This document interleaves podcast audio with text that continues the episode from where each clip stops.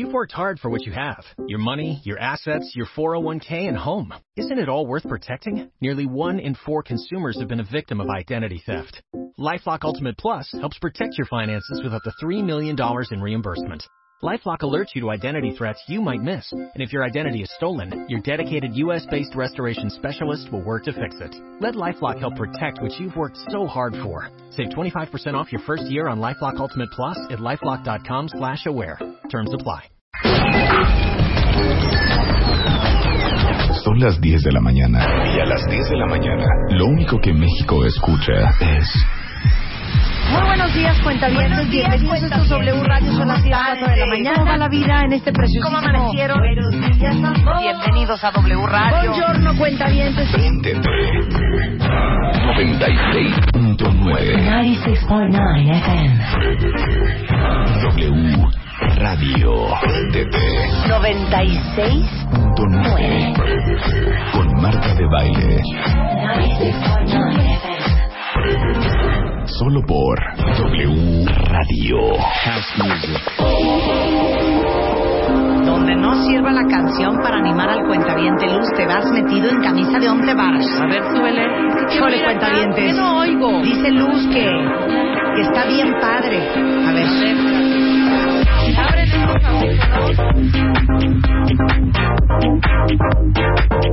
Está muy bonita, Luz. Está muy bonita. Pero así de úfales. Úfales, trúfales. Sin esta canción nos morimos y esta canción te prende en cualquier momento. Es buena, es buena, Luz. No te sientas mal. Es una buena canción. Pero no lo sé, ¿eh? Eres Empieza loungerísima. Sí, no, está muy Lo que loungera. pasa es que la- ya no nos gusta tanto estos, esas grandes intros largas. Sí, no. ¿Sabes qué? No sirve para nuestra ¿A alegría. quién le Luz. gusta Gila Roche o quién es? Louis No, Ra- es, Gila, es Louis Louis Laroche. Louis Laroche. Está muy Laroche. bonita la canción, Luz. Arruinaste la entrada de este programa hoy Ponme, martes. ponme November. Do you remember? Ah, ah, ah, dancing in November. Pónmela. Ponme mi November. No, hija, vas a chotear November. Oh, que la. no, vas a chotearla. Bueno, Esa no ¿cuál es. ponemos? No sé, pero están de acuerdo, cuentavientes, que esta para nuestro chiste de... Gatito. No, no, no sirve. No, esta no. No, claro, cero. Cero. O sea, esta sí Luz, serísimo. vamos a darle chance a Luz. No pongas November. Vamos a darte chance. Ok, quita Ajá. esta canción. Quítala. Quita esta canción.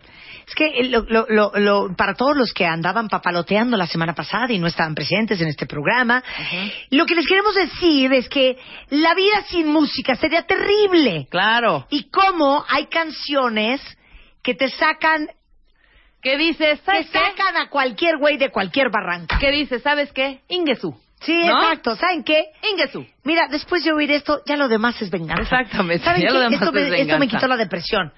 Esta canción que oyeron de Louis Laroche no es un ejemplo de eso. No, esto es para otro September momento. de Earth, Wind and Fire sí es un ejemplo de Aunque eso. te diré, la que empieza a polemizar todo, ¿no? Aunque te diré, es buena canción en otro contexto. Exactamente. ¿no? Ok. Pero tú me tienes que decir, no, en ninguno. No, la verdad es que ninguna. A lo mejor manejando carretera que México pasa Acapulco. es que en el marco de una gran depresión, Claro, y en un no momento en donde lado. estás no relajado, esto sí, esto- pero esto se puede levantar en algún momento. Exacto, exacto. A ver, vamos a darle una segunda oportunidad a Luz. Pon un ejemplo. Pon un, pon- No, pongo, pon- pon- pon un pongo un eje- pongo un ejemplo. Sí. Llamada 6 de la mañana. Sí, Godín, ¿estás despierto? Sí. Oye, no voy a poder ir a la chamba. ¿Me cubres tú ahorita? Tienes que estar a las seis y media en el aeropuerto. Gatito. No, esta no. Esta no, entra. No, Luz. No, no Muy entra. mal. No entra. Muy mal. Muy mal. Ok, Tanto que hice mi historia de que me Sí, despertaron segundo temprano. intento. Vamos a ver si Luz le da o la vamos a tener que ayudar. Sí, ok, segundo escenario. Rebeca. Segundo escenario. Ok.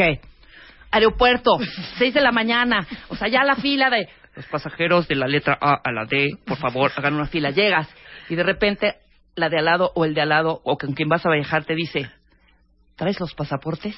Because you know I'm all about that bass, about that bass, no trouble. I'm all about Puede ser, Luz. Puede ser, pero más no que tanto. Está medio choteador en esta canción ya. Puede ser, pero ¿sabes qué, Luz? Todavía estás un poco frágil. Ok. Ajá. Va otra vez. Última oportunidad, Última Luz. oportunidad, Luz. Neta, si con ya esto no voy a no estar la armas- inventando historias que Sí. me está costando ¿Sabes trabajo, qué? ¿eh? No va a estar inventando historias. Para nada. Ujú. Ok, vas. Ya. Va. Taxi. Tres de la mañana. Tú ya te reventaste, cañón, feliz de la vida. Llegas a tu casa. Ay, te pones así, te relajas. Dices, voy a hablarle a, a mi, a mi novio para decirle que ya llegué. Abres. No está el celular. Mal. ¿Sabes qué, No, Luz? hoy no, Luz. ¿Sabes qué, Luz? No Hoy no hay- tienes hoy nada. No. Cero, cero. ¿Sabes Cero. qué? ¿Sabes qué, Rebeca? Te voy a hacer la segunda yo. Ya no voy a inventar nada, ¿eh? ¿Ok? No, yo te la voy a hacer chiquita. Yo te la voy a hacer chiquita. No te pongas mal. Ok. Dale la historia otra vez. Ok. Llegas a tu salón de clases, igual clase de siete, ¿sí? Ok. una clase de integración, ¿no? O alguna teoría, una Ajá. teoría de comunicación o alguna de diseño o lo que sea. Ajá. Y de repente el profesor dice, muy bien, compañeros, es lunes, son las siete de la mañana y hoy hay examen sorpresa.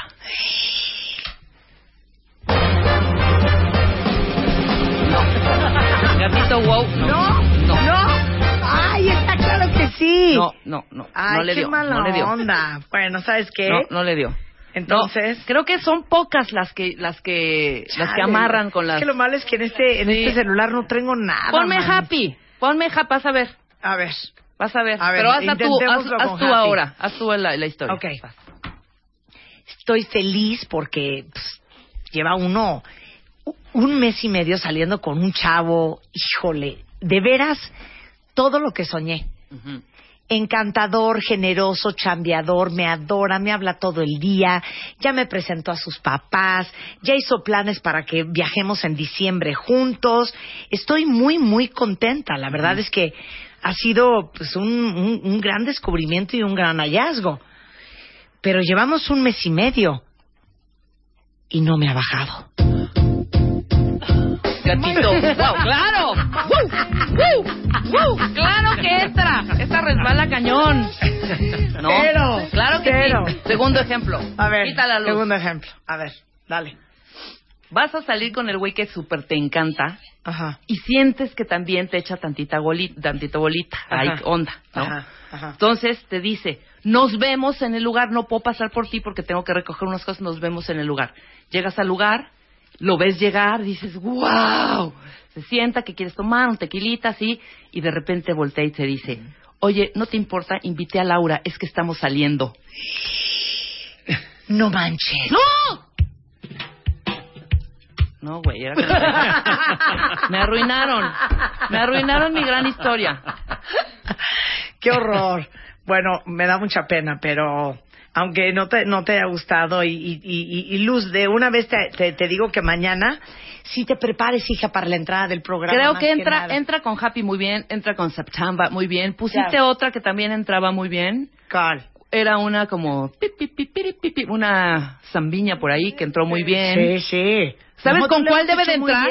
¿Sabes con, con cuál debe de entrar ¿Con también? cuál? Con, la de que nos gusta esta. ¿Qué pasa? ¿Qué pasa? ¿Qué pasa? Sí. También. Esa también entra. Exactamente. A ver, dice Pero- que tiene otra opción. No, ya, pues es que yo ya no tengo... Ah, No, ya este es otro rollo. Este súbele y vámonos ya a nuestras casas a beber. nada. Seguro, unas Vámonos margaritas. Unas margaritas ¿Qué en? La martes. que quiere ligar todo. Vámonos a beber, pero información. Hay mucho que hacer en Claro, este programa claro. el día de hoy. El doctor. Abel de la Peña, nuestro cirujano plástico de cabecera, is in the house. Y vamos a hablar de los labios, la boca, las de pescado y las normalitas. Las normalitas. Eh, Las, Pedro, las felices y las, y las Exacto. tristes. Las felices y las tristes. Claro. Las jóvenes y las viejas. Sí, esas son. ¿Cómo se ven la boca hoy ustedes? Yo Los muy labios. bonita, carnosa, creo. No Ya, sé cómo claro. Claro, ¿No? pero mi cosmetóloga dice que con la edad se te hace boca de payasito, así como para abajo, como triste. Fíjate se te cae que la boca. Eso lo vamos a tener que analizar hoy para decirles Que no se cómo cae la boca, se van cae la envejeciendo. Fíjate que acabo de regresar ayer justo de Brasil. ¿no? Ajá. Hicimos un análisis de las curioso. nalgas de las brasileñas. No, es que ese no hay que hacerlo, ese es de verlo, nada Ajá. más. No. no, pero se hizo un análisis increíble porque nos habíamos equivocado en algunas partes del envejecimiento. ¿Cómo? Ay, no, ahorita hablamos de todo eso. Ahorita hablamos de todo eso. Nomás déjame presentar que va a estar Mario Guerra al ratito. ¿Ok? ¿Eres o estás con alguien que todo lo que ustedes hacen com- como pareja lo comparte en las redes? ¿No? Que no Sí. ya no hay privacidad. Exacto. Pedro Egea, presidente y CEO de Grey México, eh, hicieron un estudio interesantísimo con The W Code Specialist Latin America sobre las mujeres cómo hemos evolucionado, cómo se definen las mujeres a sí mismas, cuáles son nuestras metas, nuestros sueños, nuestros gustos, cómo vamos y no saben qué cosas más interesantes. ¿Qué que queremos y por qué lo queremos? Exacto, está increíble. Entonces vamos a empezar con el doctor Abel de la Peña, que viene regresando ayer de Brasil. Él es director del Instituto de Cirugía Plástica del Hospital Ángeles de las Lomas eh, y es cirujano plástico reconstructivo. Un hombre que viaja por todas partes del mundo, dándole belleza a las más Ad- necesitadas. adquiriendo adquiriendo Ay. los conceptos de belleza. Claro, a ver, cuenta el chisme de cómo que se dieron Oye, cuenta que este estaban es un mal. chisme buenísimo. A ver, venga. Te voy a decir qué se hizo. Nos pidieron que tuviésemos Ajá. fotografías de nuestras pacientes que hayamos seguido por años, Ajá. ¿ok? Ok. No, fotografías de frente, de manera que las pudiésemos ver. Así, entonces, se empezaron a trazar líneas Ajá. en la parte de la implantación del cabello, atravesando los ojos, en la base de la nariz, en, la, en la comisura de los labios y en el mentón. Y siempre hemos pensado que nos vamos haciendo viejos y que se nos va cayendo todo, incluyendo la bolsa de malar que se va para En los abajo, pómulos. los pómulos, la boca, tal. ¿Y qué nos encontramos? Que los párpados se van haciendo más largos porque Claro. evidentemente cae un poco la parte del peso del pómulo. Entonces esto hace los párpados más grandes. Pero lo más importante fue que nosotros creíamos que todo el tercio medio de la cara, es decir, lo que está a los lados de la nariz, Ajá. que todo eso se cae. ¿Y qué creen? Que no. Que no se cae. ¿Por qué? Porque estos tienen un, un mecanismo de fijación que entonces mantiene ahí el, el- la, en la situación normal la piel y los músculos, pero lo que, lo que acontece es una deflación, es decir, hay una pérdida del volumen del hueso, Claro, o sea, de no la se órbita, cae, se desinfla. se desinfla, Claro. exactamente. Pero ¿qué es lo que en realidad sí se cae? Que sí se cae. El labio. Entonces, el labio se va haciendo más grande, más delgado, pierde volumen, también se desinfla, pero lo curioso es que ya se tiene el tamaño ideal del labio, es decir, de la nariz, de la columnela, esta Ajá. parte a donde llega el labio, Ajá. al arco de Cupido, Se te hace más largo. se hace más largo. Ay, la medida sé, normal, sé, sí. ahí les va para que todas se las puedan A ver, medir. vamos a medirnos de, de la, del... ¿Cómo se Sí, llama se esto? llama del- de, justo donde se inserta la nariz en el labio, que se llama columnela, Ajá. al arco de Cupido, que es la partecita más alta del centro del labio. Ajá, donde se hace la forma de corazón. Donde se hace. Todo esto midiendo solo el labio blanco. Hay que Ajá. entender que el labio rojo, ese es independiente. Pero el labio blanco, Ajá. Eso El debe de medir, exacto, Ajá. donde está el bigote de los hombres. Eso debe de medir 11 milímetros. Dame una regla. Y se ha Oye, visto- dame ya, fueron, ya fueron Oye, y lo curioso es que se ha medido en chicos, en grandes, en gordos, en flacos, en altos, son 11 en bajos, milímetros. y son 11 milímetros lo ideal. Parejo, Lo hombres y mujeres. Sí, O sea, si hombres y tienes mujeres. 13. Si tienes 13, lo más seguro es que vamos a tener que corregir eso, sobre- o este, especialmente en forma temprana, porque si no te va, te sigue creciendo. ¿Cómo pintan a los viejitos? Claro, ajá. ¿No? Ajá. Con un labio largo, Claro. sin ¿Qué nada de labio rojo Claro. y con todas las rayas transversales, el código de barras, Sí, ¿no? exacto. Bueno, pues la realidad es que sí pierde volumen. Ahora, ¿qué otra parte también es importantísima? Ya ves que la sensualidad de la mujer se puede medir mucho, además de su actitud en los labios, Sí. ¿no? La manera como mueve los labios, la manera como habla, que además, eh, claro, ¿no? Aparte, te- les digo una cosa. ¿Qué? A mí me vuelve loca una mujer con buena boca. Claro. No, no, a los hombres también. Sí. O sea, para mí tiene un, ya tiene, Tiene una un estrellita, plus. tiene un plus Claro. cañón. O Tiene sea, onda. Sí. Lo siento por todas las que tienen, pues, Oye, unas y un dos dato, rayitas. un dato increíble. Se analizó si los labios tendrían que ver algo dentro de esta, de esta sensualidad también con la sexualidad. Ajá. Y las mujeres que tienen los labios más carnosos tienen más potencial de llegar al orgasmo. A ver. O sea que O Angelina sea Jolie- que- cae? Sí, sí, o sea que aquí Rebe va ganando, Mírame. bueno. Me ¿Verdad va, a me, me va a sí? medir la Claro. boca, Luisa. Ya viste, no, espérate lo que acaba de decir. Que no Dile a está. Abel, porque siempre me... Si siempre te dicen, no, no, no, no, está comprobado. No, y hay un estudio que publicó Brody en donde dice que las mujeres con labios carnosos, especialmente la parte central del labio, Ajá. Mírame tienen bien. más posibilidad de llegar al orgasmo. Gatito, wow. Muy bien. ¿Cuánto mide, Marta? Es que es a la punta, es que me estoy midiendo con... con es que es A aquí. Así, a donde empieza. ¿A dónde empieza? Que Marta, de todas maneras, siempre tiene las medidas ideales, Sí, tú... ¿no? 12. 12.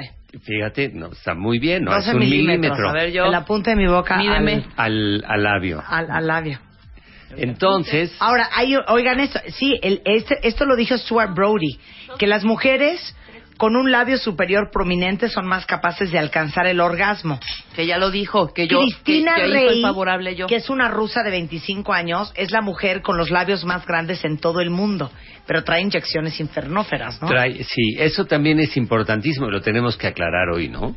Una cosa es el volumen, otra cosa es la forma, Claro. y otra cosa es que no se salga de las proporciones. Ahora, espérate. Cuando uno envejece, cuando uno envejece, ¿pierdes volumen en los labios? Sí, claro. Ok. Bueno, van pasando varias A ver, cosas. ¿qué, ¿qué es todo lo que pasa? Vamos a definir el labio cómo es o cómo debe de ser, ¿no? Ajá. El labio está dividido en la parte blanca, que es donde los hombres tenemos el bigote. El bigote. Luego la parte roja que tiene dos partes. La parte seca, que es la que nosotros vemos, y la parte húmeda, que es la que va hacia los dientes. Hacia adentro. Ok. ¿Ok? ok. Luego, si ustedes ven las bocas en la infancia, Ajá. Nosotros podemos ver labio desde la comisura bucal, que es desde donde termina el labio, Ajá. hasta la parte central. Sí. Conforme va avanzando la edad, se pierde el volumen de la parte lateral. Ah, como que se te va metiendo hacia adentro. Se va metiendo hacia adentro y se va perdiendo volumen y cada vez la- tienes menos boca, pero el labio más largo, ¿no? Claro. Entonces, evidentemente se empieza a perder una parte importantísima de la proporción. Y luego mi cosmetóloga dice que se te hace sonrisa de payasito. Abajo. Y- Así, como las Claro. comisuras se te van para abajo, como triste. Y, y si es cierto, ¿tú has visto las caritas felices? Como le ponen Sí, sí, un sí. círculo, Sí. dos ojos y una boca para un lado. Pero si tú la pones al revés la boca, inmediatamente está Sí, triste. es tristeza. Y claro. pasa eso, la verdad es que sí. ¿Y se hace algo al respecto? Claro, porque hay gente que nace ya, en lugar de nacer con el- la comisura hacia arriba, ya nace un poco con la comisura hacia abajo. Claro, ¿y qué se Entonces, hace? ahorita les vamos a ir diciendo todo lo que hacemos en los labios, porque hay una cantidad de, de indicaciones y de operaciones en los labios que son importantes. Pero lo primero que tenemos que determinar para todas y todos los que nos están oyendo es cómo debe ser un labio. Bueno, a Ross que está de chistosita dice, ¿cuáles labios? Estamos hablando de los de la boca, Ross. Sí. De los otros ya hablamos otra vez con Abel de la Ya, Peña. ya habíamos hablado, Ya ¿no? hemos tocado el y de tema. las operaciones que existen. Pero les digo una cosa, es que no to- o sea, si ustedes quisieran una boca más paradona, no todo es colágeno. No todo es colágeno, no todo es ácido hialurónico. Y lo que sí es importantísimo es nunca se pongan un relleno permanente en los labios porque no se va ¿Qué es eso?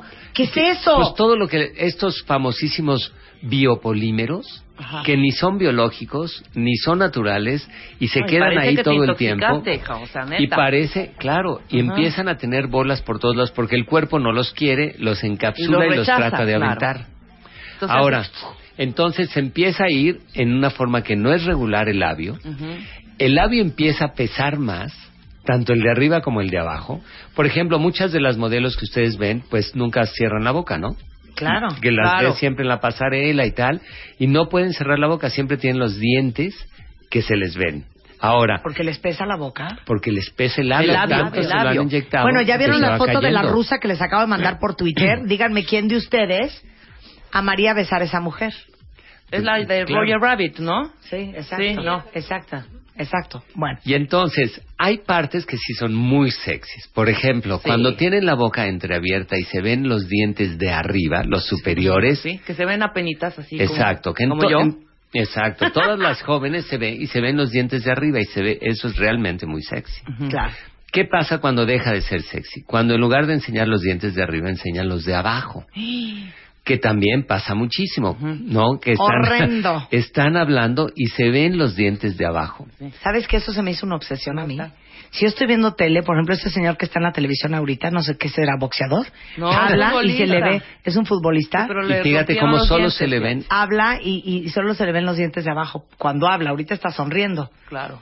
Pero fíjense cuando estén viendo a alguien hablar, a quién se le ven los dientes abajo y a quién no. Sí. Odio que se le vean los dientes ¿Sabes abajo. a quién se le ve también? ¿A quién? Al, al titular del noticiero de las diez de la- y media de la noche de... de- Al- la López Dóriga a se le López ven los Dóriga dientes se- de abajo, cuando habla, ¿verdad? Se le ven los dientes de abajo. y claro, y eso con la edad se entiende, porque va pesando el labio y llega un momento que no hay Ajá, manera- cayendo. Y por eso hay que hacer muchas cosas para mantenerlo. Pero lo primero es entender que, bueno, sí se tiene que ver la parte lateral de los labios porque se ven muy bien, Ujú. ¿no? Sí tiene que estar llena la parte central, Sí. tanto del labio de arriba como el de abajo. Ajá. Y ahora hay que ver, vamos a suponer que no son agraciadas y que no se tiene ese volumen de labio, ¿no? Y se han hecho estudios, por ejemplo, el hombre siempre va a preferir las mujeres con los labios carnosos. Y la mujer, en cambio, prefiere los hombres con labios normales, estándar, no, Bueno, no que no tenga, eh, pero claro. que... Pero ¿Les puedo hacer una pregunta? Sácame Sí. una foto de este hombre. Venga. No puedo, me quiero matar. Hay dos hombres que no les daría yo un beso en la boca por todo el oro del mundo. Ok. Quiero ver quién de ustedes feliz le da un beso en la boca. Ahí les van las dos fotos. A Jay-Z y a Kanye West. No, es que porque va. No, no la bueno. Me desmayo de la impresión. Pero de han de Dale un hacer beso a maravillas. Jay-Z. Hija, ¿de qué hablas? Un poco, imagínate. Yo me, creo que me- sí. me puedo morir.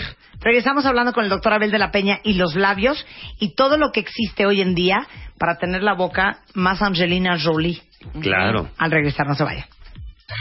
Llama a Marta de Baile. Llama a Marta de Baile. Llama a Marta de Baile. Llama a Marta de Baile. Llama a Marta de Baile. Llama a Marta de Baile. Llama a Marta de Baile. Llama a Marta de Baile.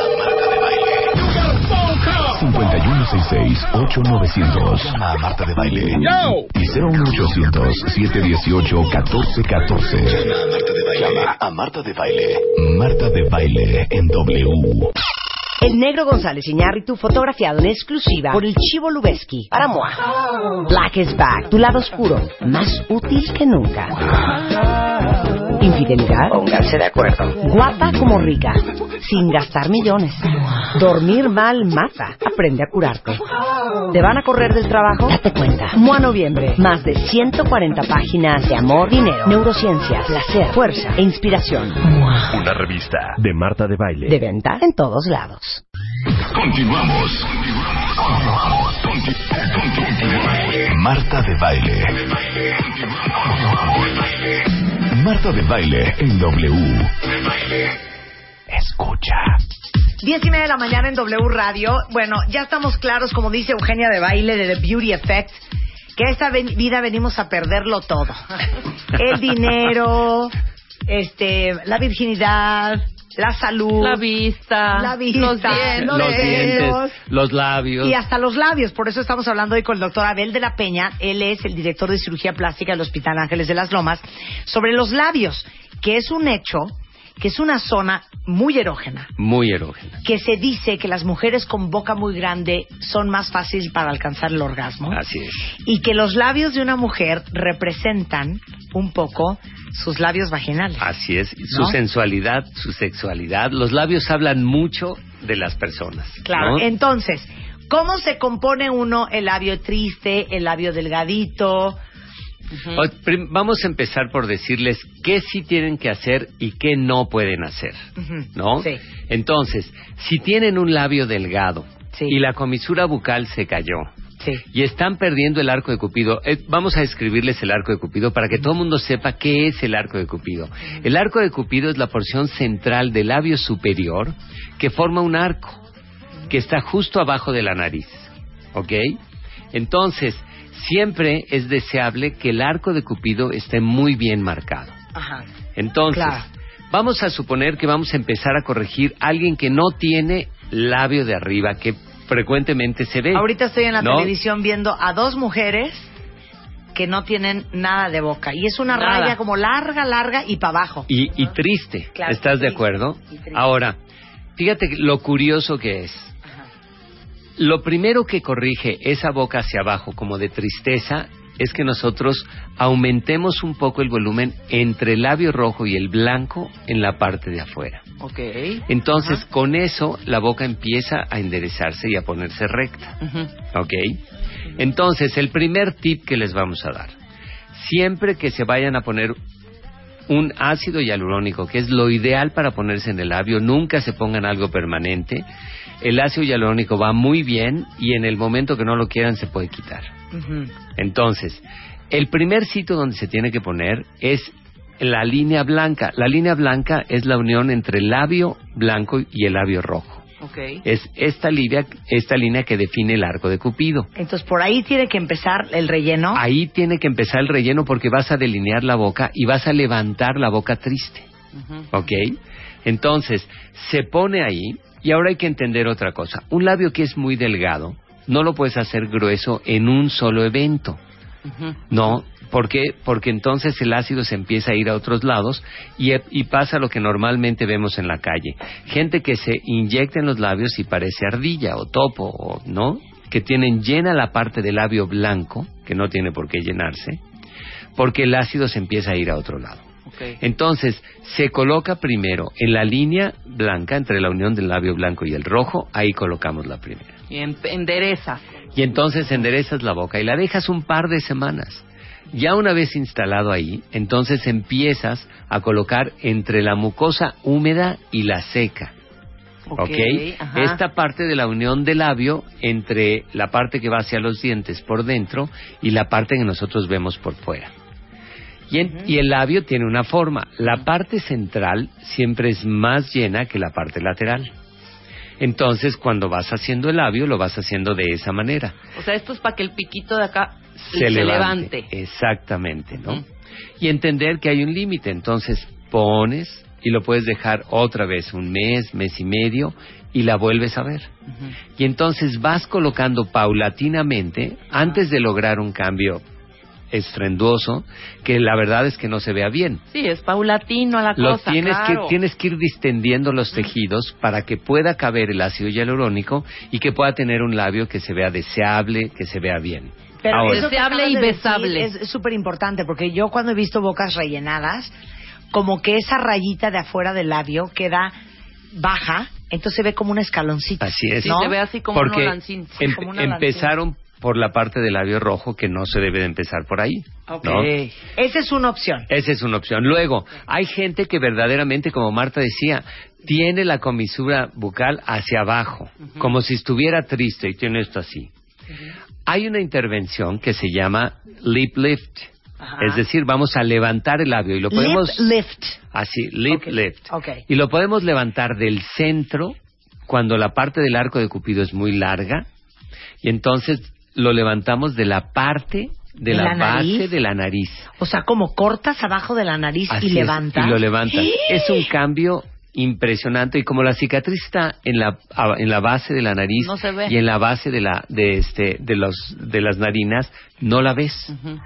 Y entonces el cambio es buenísimo, porque la vuelves a meter en proporción y además logras que el labio salga, ¿no? Que la parte de la, de la unión del labio rojo y el blanco se vaya para Vaya arriba. para arriba, claro. Hija, estoy ¿Qué? traumada. Entonces, ¿Qué estás viendo? Estoy viendo el lip lift en Ah, la ya. computadora. Ajá. Si ponen Google, pongan lip lift y van a ver el, el antes y el después. Sí se ve es- impresionante. el cambio es buenísimo porque los metes en proporción, ¿no? Claro. Ajá. Y bueno, también hay un lip lift para la parte lateral, para la comisura, ¿no? Lo que te decía tu esteticista que se hace en la boca triste. ¿Y, eso cómo se resuelve? Igualmente, haces una incisión en la unión del labio, en la comisura, Ajá. y la levantas. Y entonces, ¿sabes a quién parece que tiene uno? ¿Tú has visto la serie de, de Suits? Ajá. Bueno, pues ya ves que el abogado grande, Ajá. él siempre que lo ves tiene la punta de la comisura bucal hacia arriba. Y ese podría ser como un poco el efecto de hacer un lip lift de la porción lateral y no de la porción central. ¿Y siempre es cortando la parte de abajo de la nariz? Y bueno, yo te diría, nosotros hemos hecho muchísimo. ¿Por qué? Porque te acuerdas que tengo un programa para niños de labio y paladar hendido que cumplimos 30 años ahora en noviembre, ¿no? Ajá. Y entonces, ¿qué es lo que hago? A, las ni- a los hombres les pongo bigote. Es un y entonces cuero, es un cuero este hombre Gabriel Mach, ¿eh? de- Un forro el de Suits. Un El de- forro sí. el de Suits. Tuitealos, Ahorita les vamos a tuitear el lip lift before and after. Sí, y es buenísimo. Pero entonces, en estos niños de labio y paladar hendido, ¿qué es lo que hago? Para disminuir la visibilidad de la cicatriz, les, les levanto el labio.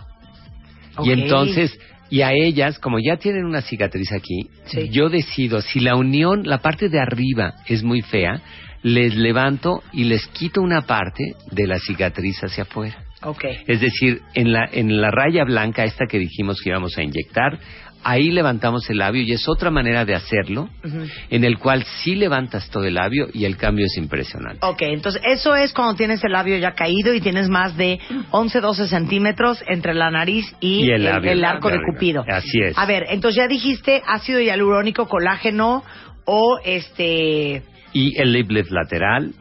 El lip lift lateral. Ahora, otro, otro volumen que es maravilloso y quizá el mejor de todos, la grasa. Por alguna razón, Ajá. siempre que colocamos grasa, nunca te puedes pasar. ¿No? O sea, ¿cómo? Aunque yo te deje En la boca. en la- dentro de los labios, aunque yo te quisiera dejar una boca sobrepasada, el labio no se integra. ¿Por qué? Te integra solamente la parte de la grasa que es capaz de integrar. Entonces, vive la grasa que él puede mantener viva y el resto de la grasa se va. Y entonces nunca puedes tener una boca este en la cual no se ve agradable. Pero ¿de dónde te sacas, le sacas a la paciente o ¿La al paciente grasa? su grasa? Normalmente donde tenga, ¿cuánto podemos inyectar en el labio? En promedio les podemos poner alrededor de 4 centímetros cúbicos, o sea, nada. ¿No? Una jeringa de 5 centímetros es grande. Claro. ¿No? Entonces lo ponemos en jeringas de insulina. Normalmente yo lo utilizo jeringas de un centímetro cúbico y ponemos uno de pero cada si no te vas a hacer lipo ni nada, ¿cómo le sacas la grasa? Con- pones un poquito de anestesia local alrededor del ombligo, que siempre hay un poquito, o en, ah, en la parte lateral de la rodilla, que siempre también Sí, tienen un poquito, o en la parte interna del muslo. Y entonces pones un poquito de anestesia, sacas la grasa, la limpias. Nosotros limpiarla quiere decir que le quitamos la sangre, el plasma y dejamos solo grasa. Ujú. Colocamos esta, esta grasa que además tiene células madre y es el tejido que más células madre tiene. Entonces ves que la mucosa, la parte roja del labio, con la edad se va haciendo como surquitos. Sí. Así como la- el código de barras en el labio blanco, en el labio rojo labio también, también, se va haciendo claro. partido. Entonces, esa es una indicación en la cual, si ustedes ya ven que el labio lo tienen todo partido, hay que ponerse algo. Y entonces, ¿qué se ponen en las rayitititas? En las rayitas, ¿qué ponemos? Fíjate, si tomo grasa, una vez que limpias la grasa, queda un líquido que es plasma rico en plaquetas. Ese plasma lo ponemos en las rayas y nos dura más tiempo el efecto incluso que el ácido hialurónico. Ok. Entonces, le pones grasa al labio rojo, le pones el líquido a la parte de la unión entre el labio rojo y el blanco, y a cada rayita le pones este líquido, le, le inyectas eso y normalmente le paso el láser. Ajá. No. Claro, para desvanecer y ya que Claro, y ya. formas colágeno ahí y entonces quitas eso. Y entonces estás rejuveneciendo un labio. Y generalmente las veo y vemos la parte lateral del labio y le digo, oye, vamos a levantarte un poquito la parte lateral del labio y ya levantamos la parte lateral, la parte central. Ponemos volumen, pero nunca se, se pasen, ¿no? O sea, uno de los consejos más importantes es, puedes irte por, ¿sabes qué he notado? Y eso es curiosísimo. Si alguien no se ha dado cuenta que el labio es delgado, le digo, te voy a regalar un poco de ácido hialurónico para el labio. Y se lo pongo. O sea, yo lo creo inyectas. que se lo inyecto. Ajá. No pasa un mes antes que regrese y me diga, Abel, yo quiero más. Es, yo te diría, el 90% de las pacientes que les pones, yo siempre les pregunto, pero ¿qué sientes? Me dice, siento que quiero agarrarme a besos todo el día. ¿Ya ves? Vamos a ponernos. pensar, así como mujeres así súper exuberantes y famosas por ser guapas, todas son trompudas. Sí, casi todas. Miren, Brigitte Bardot, Claro. Sofía Loren. Mónica Bellucci, eh, Angelina Jolie. Angelina. eh, Bueno, Angelina es la ¿quién más. así como trompudita. Trompuda, bueno, Penélope tiene la boca trompuda. Claro, pero Penélope todas estas, las, o sea, lo trompuda lo asociamos mucho con mujeres guapas. Y sí, no, y es que es- de veras, Jennifer Aniston, no hay forma que se me pueda hacer guapa. Es que Jennifer Entre la Aniston boca no de tiene raya boca de raya. pe- la claro. peor operación de nariz que seguramente le costó 22 dólares ahí en el Walmart. No Es- puedo, no, es- no, no se me puede hacer guapa Jennifer Aniston. es increíble. Mira, alguien que tenía una, una boca que estaba, yo diría, normal, no tenía ni mucho ni poco, pero que tenía la, una de las sonrisas más increíbles era Meg Ryan. Meg Ryan, pero Meg Ryan se hizo quién sabe qué, Abel. No, Háblale y componla. Acabó, acabó con su carrera artística, No, no, no, no, no, no. volvió a aparecer en la Qué pantalla. bárbaro. Y René Zellweger, que, Zell- Zellweger, que no sé qué se hizo tampoco. Yo, yo no sé qué está pasando con esto, con- como que los cánones de belleza de pronto se perdieron, ¿no? Y yo creo que ahí es lo único que ha hecho, que ha hecho Jennifer Aniston, ¿no? Que ella tiene mucho más carisma que en realidad que belleza, físico, exactamente. ¿no? Y entonces ha seguido con su carisma, porque sí, así como dice Marta, no, Bueno, no, no pan tiene sal, labios.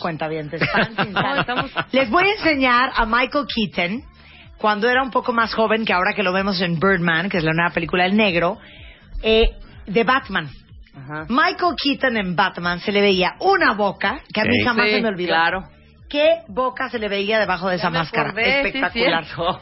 Ahora, ¿qué tan caro es y cuánto duran los efectos de todo lo que has De- contado? claro. Entonces, ¿cuánto dura el ácido hialurónico? Hay que han cambiado el ácido hialurónico. Ahora hay Ajá. 20.000 marcas de ácido hialurónico, pero lo importante es que sea una marca que tenga evidentemente registro nacional y buscar la marca que realmente tenga una línea completa. El ácido hialurónico entre más suave dura menos, Ok. pero el resultado es impresionante, es decir, ¿Pero por qué ejemplo, es menos? ¿Un mes? haz de cuenta, si quiero nada más que tenga agua a la cara y que quede una piel radiante, te va a durar un mes. Ok. Pero, por ejemplo, cuando tienen muchas rayitas en el labio, que le digo, te voy a poner ácido hialurónico y tienes un evento tal, tal, tal, entonces no hay manera que queden bolas. Entonces queda muy plano, queda muy bonito, pero le va a durar poco, mes, entre cuatro y seis semanas. Y eso de rellenarte las rayitas es una estupidez, ¿verdad? Eso es, es o sea, ayuda muchísimo, pero tiene que ser con ácido hialurónico de muy baja densidad. pero es pan comido. Es pan comido. Es pan comido. facilísimo. Además, déjenme no vas a quedar como pescado. la, mayoría no. tiene, tiene miedo, ¿por qué? Porque además el labio es una entidad muy dolorosa, ¿no? Porque con esa damos besos, entonces se siente muchísimo. Pero el labio se puede dormir con dos piquetitos, ni siquiera en el labio, por ¿En el arriba del labio. En el cachete, dos piquetitos, uno de cada lado, Y está dormido todo el labio. Y le puedo dar 20 piquetes a cada lado y no siente. Ahora. Entonces, buenísimo. pre- eh, eh, Como si fuera al dentista, hombre. entonces- Dato curioso y rapidísimo. La piel de los labios, ¿sabían ustedes que es mucho más delgada que la piel de cualquier otra parte del cuerpo? Hasta 16 capas más cualquier otra parte del cuerpo que la boca. Que la boca, claro. ¿Por qué? Porque necesita tener una sensibilidad mucho mayor. Claro. Y esto es O sea, parte no es lo de la mismo que te besen protección. en la boca que te besen en el codo. No, Uno no, por igual. supuesto, estás de acuerdo, ¿no? Estás de acuerdo que el ¿Quién cuello, nos hizo Dios? Sí. el cuello también, una, una zona muy erógena y también la piel es muy delgada, ¿no? Claro. Y entonces en cada área vamos teniendo diferentes. Pero ¿qué es lo que pasa? Los labios son muy sensibles y entonces hay que cuidarlos bien. Se pone el ácido hialurónico. El ácido hialurónico no necesariamente tienen que poner el que más dura. Yo siempre les digo, ponte un intermedio. Ajá. Si te encanta el resultado, la próxima vez te pongo el que más dura. ¿No? Y así puedes lograr efectos naturales y que vayan muy bien. Bueno, esta es otra pregunta que no tiene nada que ver con lo que estás hablando ahorita, pero dime algo. ¿Hay algo permanente para toda la vida? En los labios, en ningún, En lado, ningún lado. no hay nada para toda la vida. Lo único que es para toda la vida son las cicatrices. Eso Así sí que, tiene por eso, Eso hay que sí que cuidarse muchísimo. De las cicatrices del corazón, de las cicatrices de, la piel, del alma, de todas. Ay, ya. Porque esas son Ay, para ay, siempre, Abel. ¿no? Ahora, yo, yo sé, Abel es una maravilla porque yo conozco muchas pacientes que llegan con él para una cosa y acaban con otra, porque tú ves cosas en, una, en las pacientes que ellas no se han visto. Así es. Ajá. A mí nunca se me va a olvidar cuando dijiste, vino una chava a quererse operar la nariz y le dije, tu problema no es la nariz, tu problema es que no tienes mandíbula. Ajá. ¿No? Por Y ejemplo. así, claro. O tengo otra paciente todavía mucho más curiosa, una paciente que vino por se- secuelas de acné Ajá. y en realidad tenía algunas, pero no tantas. Y entonces le dije, oye, mira, ya ya estudié tu caso y te voy a hacer una propuesta, sin que te ofendas. Y yo, si modificáramos un poquito. Sí, claro. A ver. No, si modificáramos un poquito la posición de la cola de la ceja y un poquito la punta de la nariz, vas a tener un cambio increíble. Me dice, bueno, pero me, me quitas las, las estas de, de acné. Ok. La operamos y ya pasó el resultado buenísimo. Y me dice, Abel, se te olvidaron las cicatrices de acné. Dije, tienes toda la razón. Te lo voy a hacer. Pero tienes una oreja un poquito más levantada que la otra. Así es que al mismo tiempo te va a hacer las dos. Sale. Y tan tan. Le pego la oreja y no le quito las cicatrices de acné. ¿Otra vez? Y me dice, a ver, no me lo vas a creer. Es Estoy muy plan- contenta plan con mis con orejas, maña. con mi ceja, con mi nariz y mis cicatrices de acné. Le dije, tienes toda la razón. Te voy a poner un poquito de anestesia local ahorita y te voy a hacer el láser y ya. Y ya, claro. Y me dijo, ¿y eso era todo? Le dije, sí, para las cicatrices de acné, sí.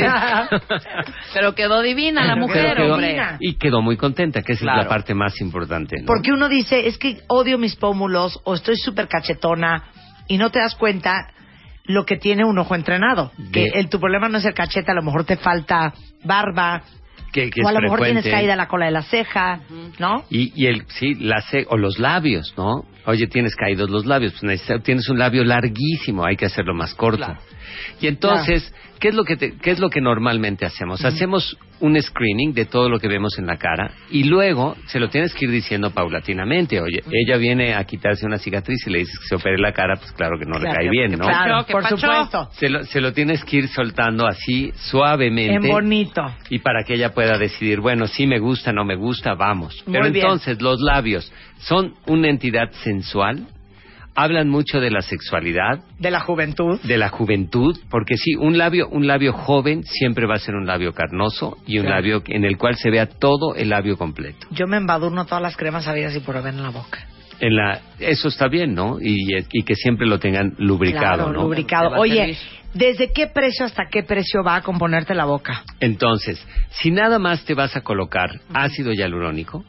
Entonces puede ir desde, yo te diría, en- estamos hablando en todo México, ¿no? Que pueda ir desde, para la colocación de ácido hialurónico, desde tres mil pesos Ok. hasta doce mil pesos, Claro. ¿no? Dependiendo. Y dependiendo y qué tanto material vas a utilizar. En- Claro. en- yo siempre que las veo le digo, te voy a decir mi opinión, en el labio necesitamos de baja densidad en esta parte, de media densidad en esta y de alta Claro, en esta. claro. Entonces ahí necesitas tres ácidos hialurónicos y a lo mejor es un poquito más caro. Claro. Pero eh, definitivamente vas a encontrar precios dependiendo lo que se vaya a hacer, ¿no? Muy bien. Pero tampoco es un, un costo altísimo. No, y Segundo, está bien para que no se vayan a hacer algo de 300 pesos lo No, del ácido hialurónico. no, no, no, no, exacto. ácido hialurónico, Cállate. A ¿quién ver, sabe? nada más para que se queden Neta. bien zarandeadas. Exacto. ¿Qué es lo peor que has visto inyectado en una boca?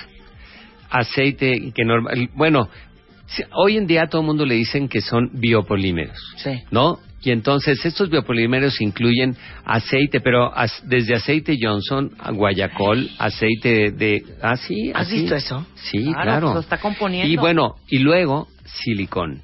En Europa en algún tiempo se aceptaba la utilización de silicón y entonces el silicón pesa. Luego tuve una, una paciente que fue una cantante muy famosa, ¿no? Hace mucho tiempo. Y entonces cuando se inyecta esto, nada más tenemos mucosa e inmediatamente abajo está el músculo. Sí. Entonces, cuando tú quieres corregir un, un inyectable que es para toda la vida y que ya se hizo bolas, tienes que quitar un pedazo del músculo. No, Dios mío. No, bueno. No, Lo no, que no. quiere decir Se pudrió todo lo que tenía y que ya no va a poder mover el labio igual que antes. No, ¿sabes qué? Ni quiera Dios. Es- Por, por eso es tan importante No, decirles, no, no. oye, hay, hay, así como las modelos que a veces les vemos el diente, los dientes superiores o a veces los dientes inferiores, hay gente que ya no puede regresar el labio Cállate. a que, haya, a que haga contacto. Vean un programa claro. que está en Estados Unidos ahorita que se llama Botched. Y es un programa de dos cirujanos plásticos reconstructivos y todos los desastres que les llegan a sus consultorios que tienen es. que componer. Porque, y muchas, ¿sabes qué? Muchas gringas que se van a Tijuana Y se hacen a hacerse una liposucción literal, cuentavientes, por cinco mil pesos. Sí. Y corte A, no les cuento cómo quedan. Se llama Botched, está buenísimo. Y pasa por. Creo que pasa por I. Creo que pasa, sí, pasa por I Entertainment Gringo. Abel de la Peña está en el Hospital Ángeles de las Lomas. Es el director de la Clínica de Cirugía Plástica. Estarán en las mejores manos. Con precios paquete, amigo, cuentaviente. De Marta de baile, claro. Yo siempre consciente a las cuentavientes y a los cuentavientes. Entonces, si hay que ahorrar, hay que ahorrar. Pero no por ahorrarse una lanita, vayan a, a hacerse algo que después va a ser una tragedia. ¿Ok? ¿Dónde Sí. te encuentran, Abel? El teléfono del consultorio. Entonces es el 52 46 96 39. Claro. Y en la página de internet, ¿no? De versebien.com.mx y el Twitter que siempre estamos posteando tanto en Facebook como en, en Twitter, siempre estamos posteando información para que tengan más información relacionado con la cirugía plástica. Abel-DP. Abel-DP. Te queremos, Abel. Pues es un gusto estar con ustedes, con las cuentavientes y que siempre podamos traer cosas nuevas, Eso. ¿no? Hoy, por ejemplo, tenemos que hacer que todas sonrían, pero con una boca que se vea bien, sexy, sensual. Espectacular. Sí. Preciosa. Pero que no se pongan bolas así. Estoy de acuerdo, estoy de acuerdo, que no acaben con boca de pescado. Bueno, a las 10.53 de la mañana, para todos ustedes, amantes de los coches, ya ven que yo amo los coches. A ver ahora que venga eh, nuestros invitados sobre el estudio, Pedro Egea, Ajá. a ver qué dice sobre las mujeres y los coches. Puede ser Pero algo. hay muchas mujeres que amamos los coches. Sí, claro. ¿Estás de acuerdo? Por eso Yo cada rato amo. en Twitter les ando tuiteando cosas de coches. La Cadillac. Baby, baby. Si aman la velocidad, hay una nuevo, un nuevo Cadillac, que es el Cadillac ATS Coupé 2015, que es el coche más rápido en su categoría. Acelera 0 a 100 en 5.6 segundos. Esa es la velocidad del Cadillac ATS Coupé. Tiene motor de 2 litros, 272 caballos de fuerza, transmisión automática, un sistema súper seguro. Trae el sistema OnStar de GM. Y si lo quieren ver, lo pueden ver en cualquier distribuidor Cadillac en el país. Es el Cadillac ATS Coupé, que tiene una experiencia de manejo increíble, elegante, rápida. Y este, acuérdense que este, en cualquier distribuidor Cadillac, ATS Coupé o ATS Coupé de Cadillac. Ahora sí hacemos un corte regresando. ¿Qué queremos las mujeres? Bueno, se hizo un estudio increíble sobre cómo estamos las mujeres mexicanas. Vamos a ver si les checa todo lo que viene a decirnos Pedro Egea, Mariana Vera y Alfonso Borreguero en ¿Sabes W qué? Que Radio. ahorita que me estoy acordando que venía en ese estudio y que me, que me- que llamó tanto la atención y que Sí, es Rebeca. real. Sí, Rebeca. Todas nos vemos gordas. Seamos gordas, flacas, todas, todas, todas en este estudio. Perdón, salió, hay un todas dicho. nos vemos Hay un gordas. dicho, you're never too rich or too thin. Exacto. Pues ahí ¿Tú está. te ves gorda? cerda. A ver. No, no sabes de qué manera. Luisa, ¿te ves gorda? Hija, Pasadita un poco, sí. Unos cuantos. Unos cuantos, sí. ¿Sí? Sí, sí. Luz, sí. ¿te ves gorda tú? A ver, Gorda. ¿Sí? Sí. Ay, hija, o sea, pues que todas... Pero no, pero la gordura no es integral, no es completa, ¿no? ¿Qué es hay, eso? Quiere decir que hay apósito, depósitos de grasa, que son los lugares donde puede haber un poquito más, pero eso no cambia la forma, ¿no? Como sea, nos vemos gordas, a ver. o sean apósitos de grasa o no apósitos de Es que, grasa. ¿sabes qué? No sabes cómo te odio, Abel, con toda mi alma. Ay, Si tú me pudieras firmar en un papel las dos siguientes cosas. Que no me voy a morir. Pero todos nos vamos a morir, No, ¿no?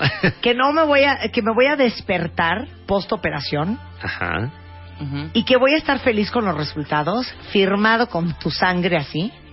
Bueno, yo me liposuccionaba hasta el páncreas. Yo también. Con eso les digo todo. Yo también, nada más que nos Pero me da somos un miedosas. pavor, me da un pavor de así de y como la mamá de Kanye West nunca se despertó. Ay, cállate ya. O sea, Y- no, yo en lucha villa, no, no, no, ni Dios No. lo mande. Por eso yo sí creo que por mínimo que sea el procedimiento se le debe tomar respeto, ¿no? Sí, totalmente, o sea, hombre. Debe estar hecho en una institución donde ustedes vean que está seguro, ¿no? Yo, a Dios gracias, tengo el mejor deal que hay en el mundo de la cirugía plástica. Tener una unidad de cirugía ambulatoria dentro del De hospital. un hospital, cualquier o cosa sea, que se eso, ofrezca. eso no tiene precio. Eso no, tiene precio. Bueno, ahí está. El doctor Abel de la Peña. Gracias, Abel. Te amamos. Son las 10.57 de la mañana en W Radio. Y más adelante, Mario Guerra. Su pareja comparte toda su vida personal en todas las redes del mundo mundial. De eso vamos a hablar regresando del corte. Tuitea a Marta de Baile. Arroba Marta de Baile. Tuitea. Tuitea. Arroba Marta de Baile. Tuitea. Solo por W Radio. Estamos de vuelta. Vuelta, vuelta, baile. Vuelta. Marta de baile. En W. Escucha.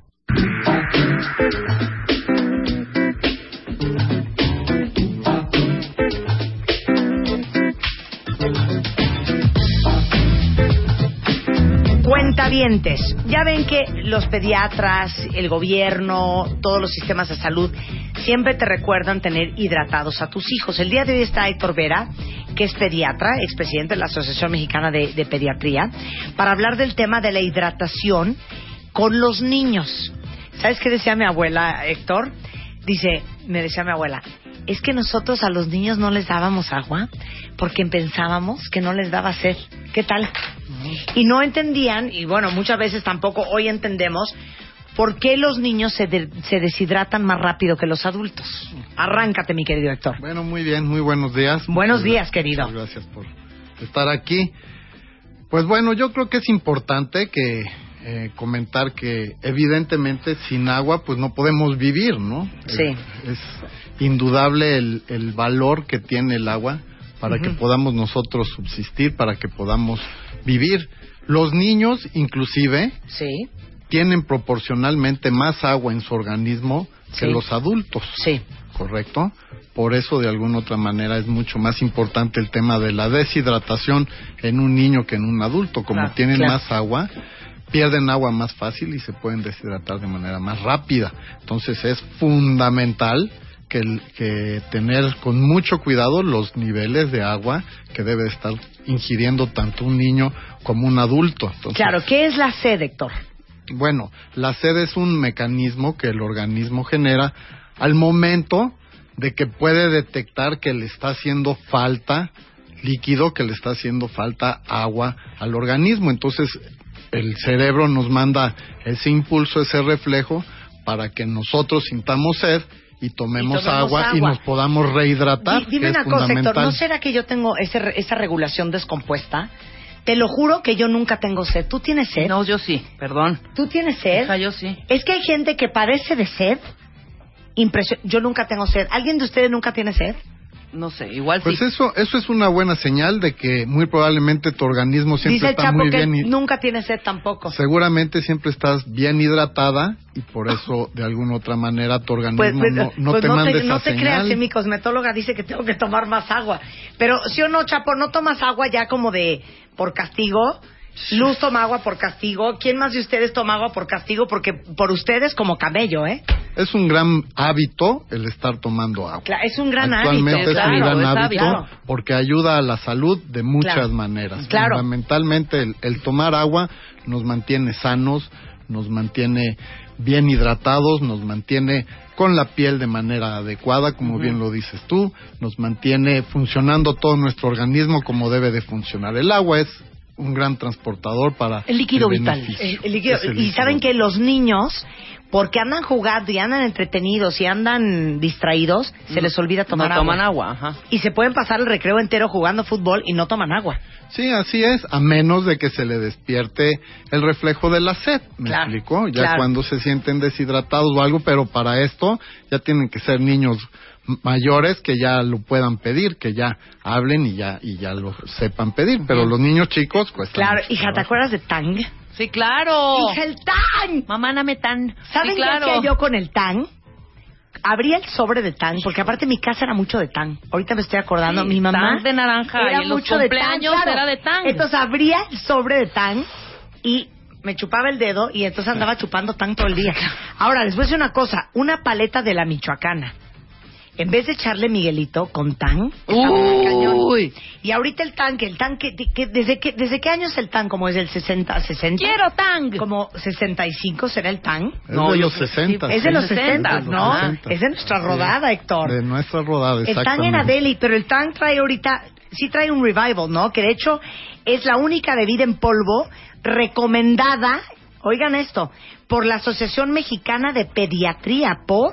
Así es, pues por la calidad misma del producto, ¿no? Evidentemente es un producto que contiene pulpa, jugo de frutas y al mismo tiempo es- está enriquecido con vitamina C. Y lo más importante de todo esto es que es una bebida sin azúcar añadida. Eso está cañón.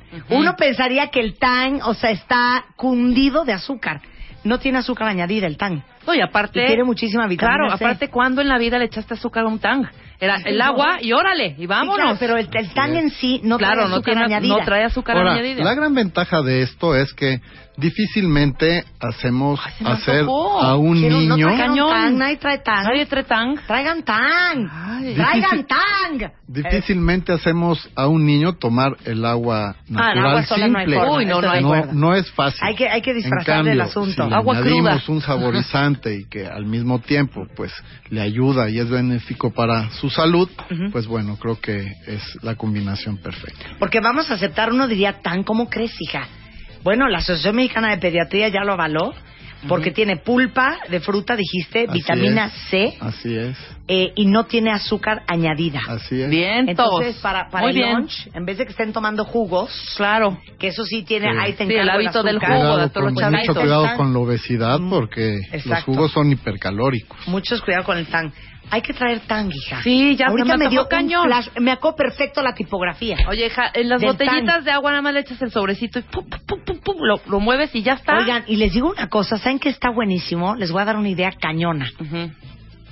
Yo de chica hacía tang en agua, pero como más concentrado, y hacía paletas. Eh, yo también. ¿Hacías paletas de Sí, tang? claro. Las, habían unos contenedorcitos que te, de Claro. plastiquito y ahí Paletas echabas de el tang. Para los críos. Bueno, pues creo que es una gran idea. ¿Verdad que está buenísima nuestra idea? Paletas de tang es una muy buena idea. Menos diluidas en agua para que amarre el sabor. Oye, Héctor, pues un placer tenerte aquí. Al contrario, mucho Hidraten a sus hijos. El invierno seca mucho, Así no es, solamente el verano. así es. Un placer. Mucho gusto. Muchas Buenos gracias. días. El negro González Iñárritu fotografiado en exclusiva por el Chivo Lubeski para MOA. Black is back, tu lado oscuro, más útil que nunca. Infidelidad, pónganse de acuerdo. Guapa como rica, sin gastar millones. Dormir mal mata, aprende a curarte. ¿Te van a correr del trabajo? Date cuenta. MOA Noviembre, más de 140 páginas de amor, dinero, neurociencia, placer, fuerza e inspiración. Una revista de Marta de Baile. De venta en todos lados. El negro González Iñárritu fotografiado en exclusiva por el Chivo Lubeski para MOA. Black is back, tu lado oscuro, más útil que nunca. Infidelidad, pónganse de acuerdo. Guapa como rica, sin gastar millones. Dormir mal mata, aprende a curarte. ¿Te van a correr del trabajo? Date cuenta. MOA Noviembre, más de 140 páginas de amor, dinero, neurociencia, placer, fuerza e inspiración. Una revista de Marta de Baile. De venta en todos lados. 11.10 de la mañana en W Radio. Este, déjenme decirles algo. Resulta ser que, este, Bien bonito. bien bonito, que hablando de críos, este, los Marta. niños, espérame, es que me estoy concentrando, ¿cómo se los voy a decir? El, el ojo, Marta. Este. Ok, los niños a partir de cierta edad, seguramente han visto mucho esto, empiezan a perder apetito. Entonces a las mamás les entra un estrés porque dejan de querer comer tanto como comían antes. Porque el crecimiento deja de ser tan rápido como es, por ejemplo, en el primer año o dos años de vida. Entonces es bien importante que en esta edad seas inteligente en cómo le das de comer a tu hijo, que sean porciones más pequeñas, pero con muchos más requerimientos nutrimentales. Por eso se recomienda que los niños a partir de el año dos años empiecen a comer pequeñas porciones de comida cinco o seis veces al día y Junior de Gerber tiene alimentos que en una en una eh, baja porción tiene una alta concentración de nutrimentos. Es la línea más completa porque tiene comidas completas, postres, snacks como galletas, tienen puffs eh, que tienen la forma y textura adecuada para que los niños puedan agarrarlo y comer solo. Y es una comida que va a llamar la atención de los niños y a motivarlos a comer. Y anímalos a que durante 30 minutos hagan actividades físicas con juegos. Eso es parte de todo el programa de Junior de Gerber que tiene para los niños con una variedad importante de productos, con porciones pequeñas pero con muchos nutrimentos para esa edad en donde los niños ya no quieren comer tanto y tienen un apetito un poco más limitado. ¿Ok? Eso es Junior de Gerber y encuentran toda esa información en mibebesano.com.mx. 11.12 de la mañana en W Radio. Ahora Buongiorno, sí. ¿Quién es Pedro? Yo soy. Hola, ¿Cómo estás, Pedro. Marta? ¿Quién es Mariana? Hola, Marta. ¿Quién es Alfonso? Aquí. Los voy a presentar como Dios manda, porque nos vinieron a presentar un estudio que me parece increíble y ustedes a través de redes sociales en Facebook y en Twitter pueden ir diciendo correcto, incorrecto, correcto, incorrecto. Pedro Egea es presidente y CEO de Grey México, que es una gran agencia de publicidad. Mariana Vera es de The W Code Specialist Latinoamérica este, y es parte del Departamento de Planeación Estratégica de Grey. Y Alfonso Borreguero es vicepresidente y director de Planificación Estratégica Regional para Grey. Exacto. Todos publicistas. Todos publicistas. Y todo es correcto. publici- ¿y- y todos qué? Y todo es correcto. Y todo es correcto, todo es correcto. Bueno, hizo un estudio interesantísimo sobre mujeres latinoamericanas para entender cómo nos definimos hoy las mujeres, cuáles son nuestros deseos, a qué le estamos tirando en la vida, qué queremos y por qué queremos lo que queremos. Entonces yo cedo el micrófono a Pedro Egea, Que nos explique que es un gran ampliamente. CEO y es un gran locutor. nato. y lo va a hacer muy bien. No estamos segu- segu- seguros de lo segundo. No, Pero- lo vas a hacer muy bien. Ok, cuando decimos Latinoamérica, ¿a dónde, a dónde hicieron el estudio? ¿En hicimos, en, México? lo hicimos en siete países. Lo hicimos en México, en Chile, en Colombia, en Venezuela, en Argentina, en Perú. Y, ahí, y ahí los siete. Ahí están los países. siete. Sí, los siete países. Es importante, Marta, entender un poco el, el de dónde viene y por qué Grey se anima a hacer un estudio como este, tan orientado a la mujer. Eh, Grey, es un- lo, lo dices bien, somos una agencia de, de publicidad que además eh, nos gusta hacer un trabajo, nosotros le llamamos Famously Effective a nuestro trabajo. Famously effective. Famously Effective. Súper efectivo por ser tan, más bien súper famoso por ser efectivo. Correcto. Y de hecho Ajá. tiene una interpretación muy puntual. Que Sí. quiere decir, nuestras campañas nos gusta que den de qué hablar, Ujú. que permeen la cultura, pero que siempre tengan una incidencia positiva en los resultados de negocio de nuestros clientes. A ver, apantállanos ahorita. Pedro, aviéntate un comercial de Grey, el último que digas, wow. Mira, a ver, este, hay No varios. vais a hay salir varios. aquí no, con no, un- no, hay varios, hay varios, pero me gustaría, Ajá. me, me gustaría mucho más concentrar la atención. No, yo creo que dinos uno. No, yo creo que dinos uno. Pero te voy a decir tres. Te voy a decir tres. O sea, recientemente ganamos, este, somos la agencia EFI del año, ganamos, este, seis EFIs este Ujú. año, eh, cuatro de ellos de oro, dos de bronce. Fuimos la agencia más galardonada en, en EFI Awards, que es, es el certamen que premia a la Es que publicidad el Oscar de la efectiva. publicidad. Es el Oscar de la publicidad. exacto. Ok, pero ¿con Entonces, qué? ¿Con qué eh, campañas? Lo ganamos con, con tres campañas principalmente. Con Colston, con Pau Llano Rubio. Trabajamos con The Decision de Heineken. Eh, y trabajamos con Segunda Mano, digamos las tres campañas que ha hecho Segunda Mano desde que se reinventa ¿no? Y deja el mundo de- de- Ujú. del papel para convertirse en un medio electrónico. Este, hemos hecho tres campañas, eh, inscribimos, dado, dado el tiempo, inscribimos la primera de ellas. Entonces, Claro. las tres campañas ganaron oro. Que no solamente vendan el producto, sino que tengan un impacto en la sociedad Claro. y un mensaje más allá de... Claro, principalmente que conecten. Y es ahí, ¿qué significa para nosotros Famously Effective? Es justamente es hacer trabajo que dé de qué hablar, pero que mueva la aguja de negocio, los clientes. Entonces, no nos interesa una sin la otra. Cuando eres una agencia que se define así, es importante entonces que le prestes atención a una- un nivel de especialización. Y nosotros hemos seleccionado el diagnóstico, la capacidad de digerir, de identificar retos, oportunidades de las marcas. Claro. Esto te obliga a tener mucha conciencia de tus audiencias. Claro. Entonces, eh, entendemos que nosotros trabajamos para las marcas de nuestros clientes, ¿no? Lo- Claro. Lo, lo- lo conoce todo el mundo en Grey. Eh, y esto te obliga a entender cuál es la audiencia con la que Claro. conecta cada marca. Y así nace cuando salimos con estos datos, ¿no? De los cuales nos, nos- nos hablarán a, a profundidad tanto Mariana como Alfonso. La, la mujer está detrás del 70% de las decisiones de compra en este país. Y de hecho sucede lo mismo en la región. Ujú. 70% de las decisiones de compra vienen influidas o tomadas por la mujer. Ok, yo te voy a hacer un segundo estudio de mercado, porque yo no sé quién conozca mejor a las mujeres, si tú o yo. No, yo, creo, yo creo que tú. Pero yo me las Yo conozco como la palma de mi mano. A ver, cuenta Sin duda creo que ustedes. Va primera pregunta para todos ustedes en Twitter o en Facebook. ¿Quién de ustedes diría que en su casa toma las decisiones? Que el señor tiene un coche nuevo. ¿Quién da la bendición y dice, ándale pues, gordo, cómpratelo? Pues ¿No? 70% ¿No? te diré quién. Vamos a ver qui- quién dice, va, Ajá. O por ejemplo, ay, mi amor, es que es el buen fin y la pantalla de plasma. La verdad es que les digo una cosa, yo estoy de acuerdo con eso. Al final, aunque no haya sido tu idea, la que da la luz verde es uno, claro. Y si no quieres que se compre la pantalla de plasma, va a estar perro que No se la se compra. compra. Exacto. Perro, perro, ¿no? Tal cual. Ok, va. Tal primera cual. pregunta y ustedes me contestan. Tal Venga. cual, justamente, justamente entendiendo la importancia que tiene entonces la mujer y que muchas de las marcas que trabajamos de una u otra forma, su audiencia principal eh, son mujeres, entonces eh, lleva esta inquietud de trabajar este estudio y nace, y, y Gray como propietario del estudio Claro. a lo largo de la región empieza a trabajar de WCO. Ok, vamos ya. Punto por punto, ya vamos a entrar de los resultados del estudio. Sobre la maternidad, arráncate, este Alfonso. A mí, justamente, so- solamente hacer un pequeño inciso para que la gente vea. Hombre, pero si eres español, ¿pero qué es esto? ¡Hombre! Pero ¿por qué nadie Ya me ha me informado? descubriste, ya me ¿Por qué nadie descubriste. me ha informado? Ya me descubriste, yo pensaba que iba a pasar por mexicano. Nada, es muy difícil, Todo muy el fin de semana ensayando y no ha sido posible. Ok, bueno, a ver, la maternidad. La, eh, simplemente quería comentarte que antes de entrar en el detalle del tema de la maternidad, eh, cómo hemos captado y cómo hemos recogido esta información es lo que lo hace también un poquito más especial.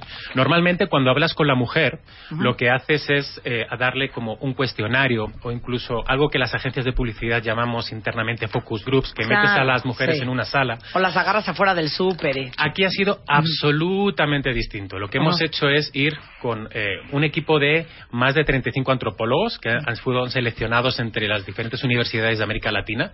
Se encargaron de buscar país a país qué mujeres cualificaban, qué mujeres eran representativas de la clase media típica, es decir, de la mujer normal, de la mujer eh, de la mujer promedio. De la mujer de a pie. Exactamente. Una vez que, la- eh, que- que encontraban a alguien que cualificaba, lo que hacía era hablarle de participar en este estudio. No las incentivábamos para nada, que no queríamos gente que nos estuviera contando su vida ni nos estuvieran contando sus experiencias a cambio de nada, simplemente que quisieran participar en el estudio. Y lo que hicimos es que pasamos con cada una de estas eh, 144 mujeres, con cada una de ellas estuvimos a lo largo de 28 días. Es decir, no una, no, no una hora, no dos, a lo largo de 28 días en diferentes momentos. ¿Por qué? Porque necesitamos estar con ellas en los diferentes eventos de su vida. En la vida diaria, cuando estaban en casa, en su tarea diaria. En su cuando iba- trabajo. en su trabajo, cuando iban a recoger a los niños, cuando tenían eventos sociales, cuando se reunían con la mamá, cuando se reunían con, con el papá. Porque este estudio se trataba más sobre todo de observar que de preguntar. No había un, no había un cuestionario rígido que iba, eh, en el que sometíamos a un tercer grado a las mujeres. El tema era llegar a una intimidad con ellas mucho mayor para que realmente viéramos eh, el detalle de la verdad. Y muchas Ok. veces lo que hacíamos era participar en conversaciones y ser testigos de conversaciones que ellas estaban teniendo con gente de su entorno. A veces les hacíamos preguntas y también les observábamos.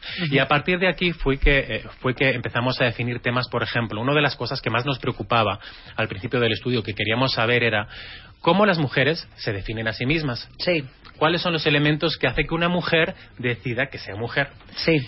y no preguntamos sobre nada en concreto y de manera espontánea todas las mujeres nos hablaban de tres temas en particular. Sí. Uno era la maternidad, Sí. otro eran eh, los roles que ocupaban o que desempeñaban en la sociedad y un tercer tema tenía que ver con el aspecto. Me gusta. Entonces, lo que Ay, nada. qué pesadez. Exacto, sí, y la verdad y Ahí la verdad es muy mal, ¿verdad? pues la verdad es que os sometéis a muchísima presión. Os sometemos Auto- a muchísima presión. ¿Ya Se os oyeron? Se someten a muchísima presión. Sí, ustedes claro. se someten a muchísima presión, la verdad. La verdad Sí, es que pero ustedes no ayudan, ¿eh? Ustedes tampoco ayudan. es mucho más difícil ser mujer que ser hombre. Eso Totalmente. está, eso está clarísimo. Ustedes no tienen nalgas y no les importa. Se encueran a donde, a donde los inviten, se encueran sin ningún problema. Bueno, a ver, sobre la maternidad, ¿cómo nos sentimos el, el, el día de hoy? Pues mira, Marta, y a todo, para que todos entiendan un poquito, cuando a las mujeres les preguntábamos, bueno, ¿y qué piensan ustedes? ¿Cómo se definen? ¿Qué te hace ser mujer? Nunca les preguntamos, bueno, ¿y qué piensas de la maternidad? Jamás. La maternidad salió, incluso con las mujeres que no tienen hijos, que fue lo que más nos sorprendió, que aún no tienen porque son muy jóvenes, o las que han decidido no tener. Claro. Las mujeres se definen por la maternidad. Eso se convierte en lo que te hace mujer. Es lo que los hombres pueden, los que los hombres no pueden hacer y las mujeres sí. Pero qué locura es esa. Es lo que nos hace poderosas. ¿Y las chichis? Hay algo... ¿Y el muy- sexto sentido? Mira, que cuando les preguntábamos a los hombres, le decíamos, oye, ¿qué hace a un hombre ser hombre? Pues que tiene pene. Pene. ¿Y a una Ah, mujer qué le hace ser mujer? Pues que puede ser madre.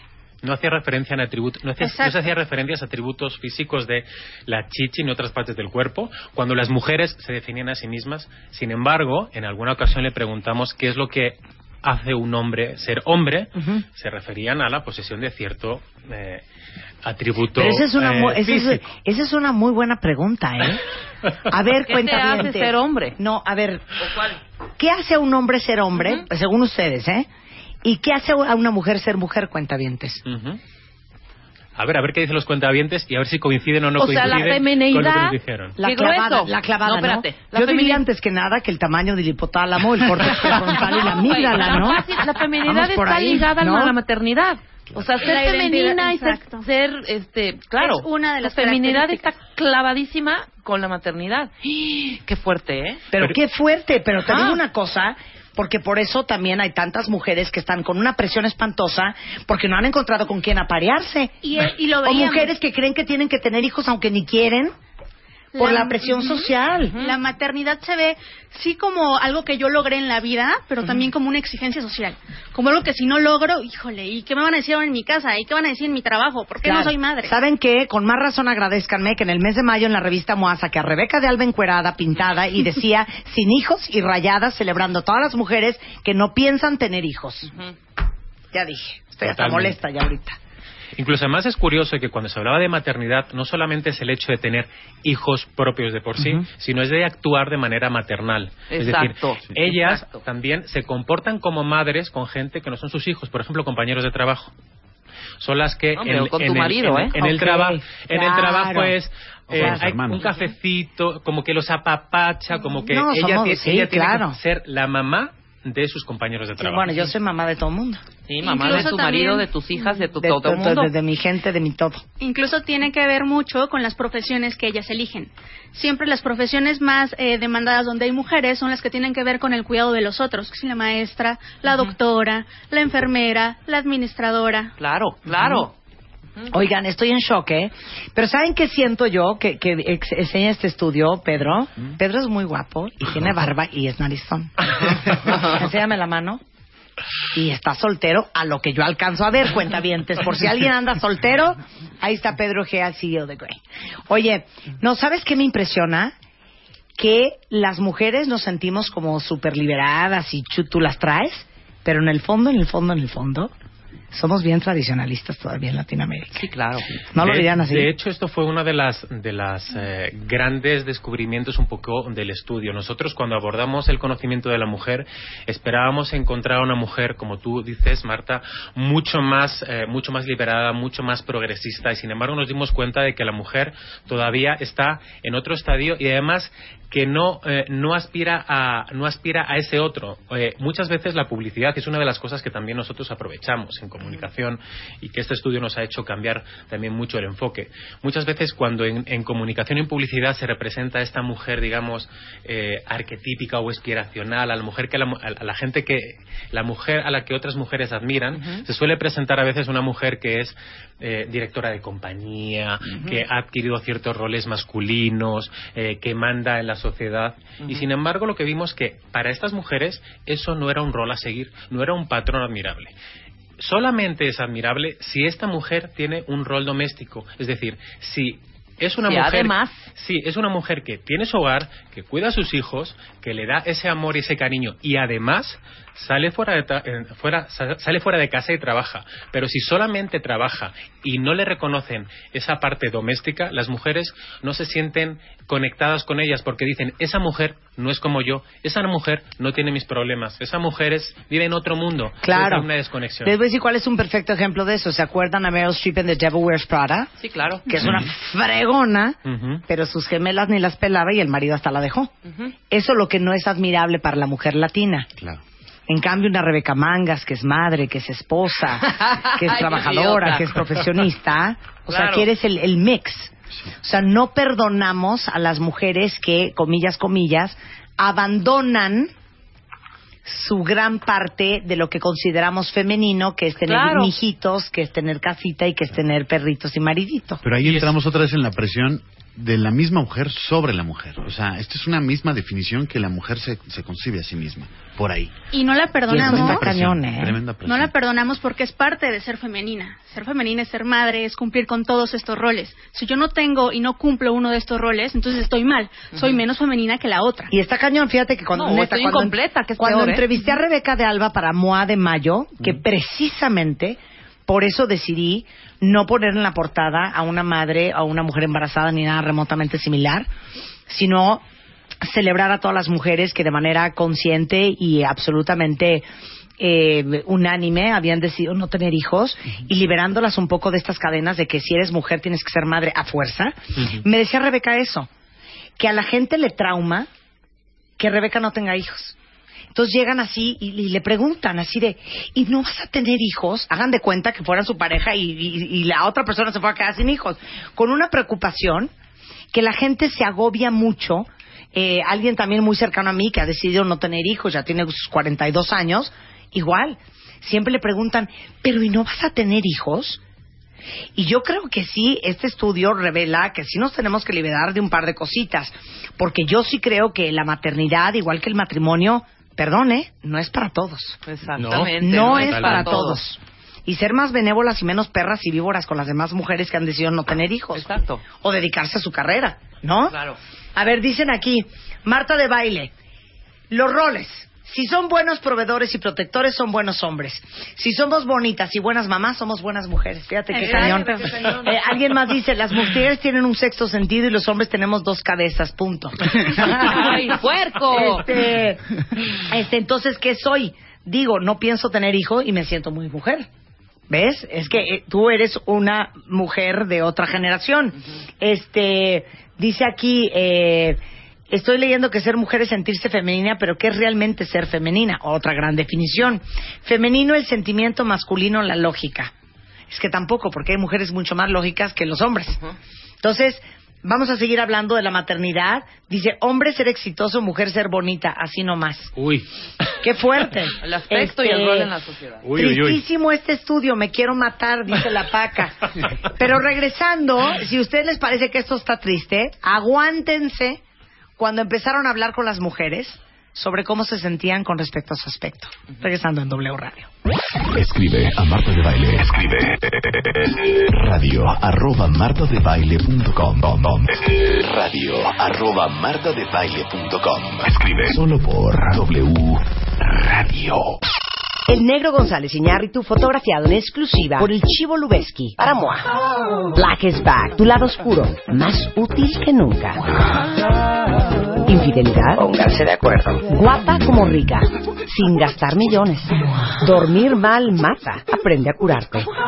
¿Te van a correr del trabajo? Date cuenta. Moa Noviembre. Más de 140 páginas de amor, dinero, neurociencia, placer, fuerza e inspiración. Una revista de Marta de Baile. De venta en todos lados. Ya regresamos. Regresamos. Marta de Baile en W. Marta de Baile. Bueno, la compañía Gray, y por eso están aquí eh, varios integrantes de incluyendo el CEO y presidente de Gray México, eh, que es una agencia de publicidad, Pedro Egea, Mariana Vera y Alfonso Borreguero, hicieron un estudio en varios países de Latinoamérica, incluyendo México, Argentina, Brasil, Chile, Perú, Venezuela y Colombia, con mujeres a profundidad para entender cómo nos sentimos hoy, qué queremos y por qué queremos lo que queremos. Ya vimos que parte de lo que vive la mujer latina como ser mujer tiene que ver con la maternidad y con la capacidad de reproducirnos, ¿no? Y a las mujeres a las que verdaderamente admiran son aquellas, un poco, corrígeme Mariana, que tienen la combinación de carrera, pero familia, pero vida, ¿no? Exacto, la mujer completa. la mujer completa, o sea, bien fácil de hacer. Ahora, si eso les pareció deprimente, porque aquí dicen, serán muy abogadas, ingenieras, pero primero son mujeres hijitas, a lavar trastes, a cocinar, mi abuelita decía. ¿Qué tal Cecilia? ¿Qué tal la, no, la abuelita de Cecilia? ¿Qué tal? La abuelita de Cecilia decía, muy bien, qué padre. A planchar se ha dicho. Órale. Bueno, Hablaron sobre el aspecto y cómo se sienten, sienten las mujeres con respecto a su cuerpo y a cómo se ven. Así es. Bueno, pues el aspecto era la segunda característica que ellas hacían como definitoria de su identidad y lo que ellas nos decían es que no basta con ser mujer. No basta con nacer mujer, hay que verse como mujer, hay que actuar como mujer, hay que maquillarme, hay que comprar cosas de mujer. Todo esto es como todo un performance, es como una puesta en escena, porque los hombres son hombres y ya. Las mujeres no. Las mujeres tenemos que reafirmarnos todos los días. Hay un dicho precioso. Looking good is a full-time job. Sí. O sea, Exacto. una de dos. Es que yo, yo me la vivo en, ese, en esa... ¿Y qué estrés, hija? ¿Qué estrés? O uno hace lana, o trabaja, o cuida al marido, o cuida a los hijos, o se pone buena, levanta la nalga, se mete chichis y se hace un facial.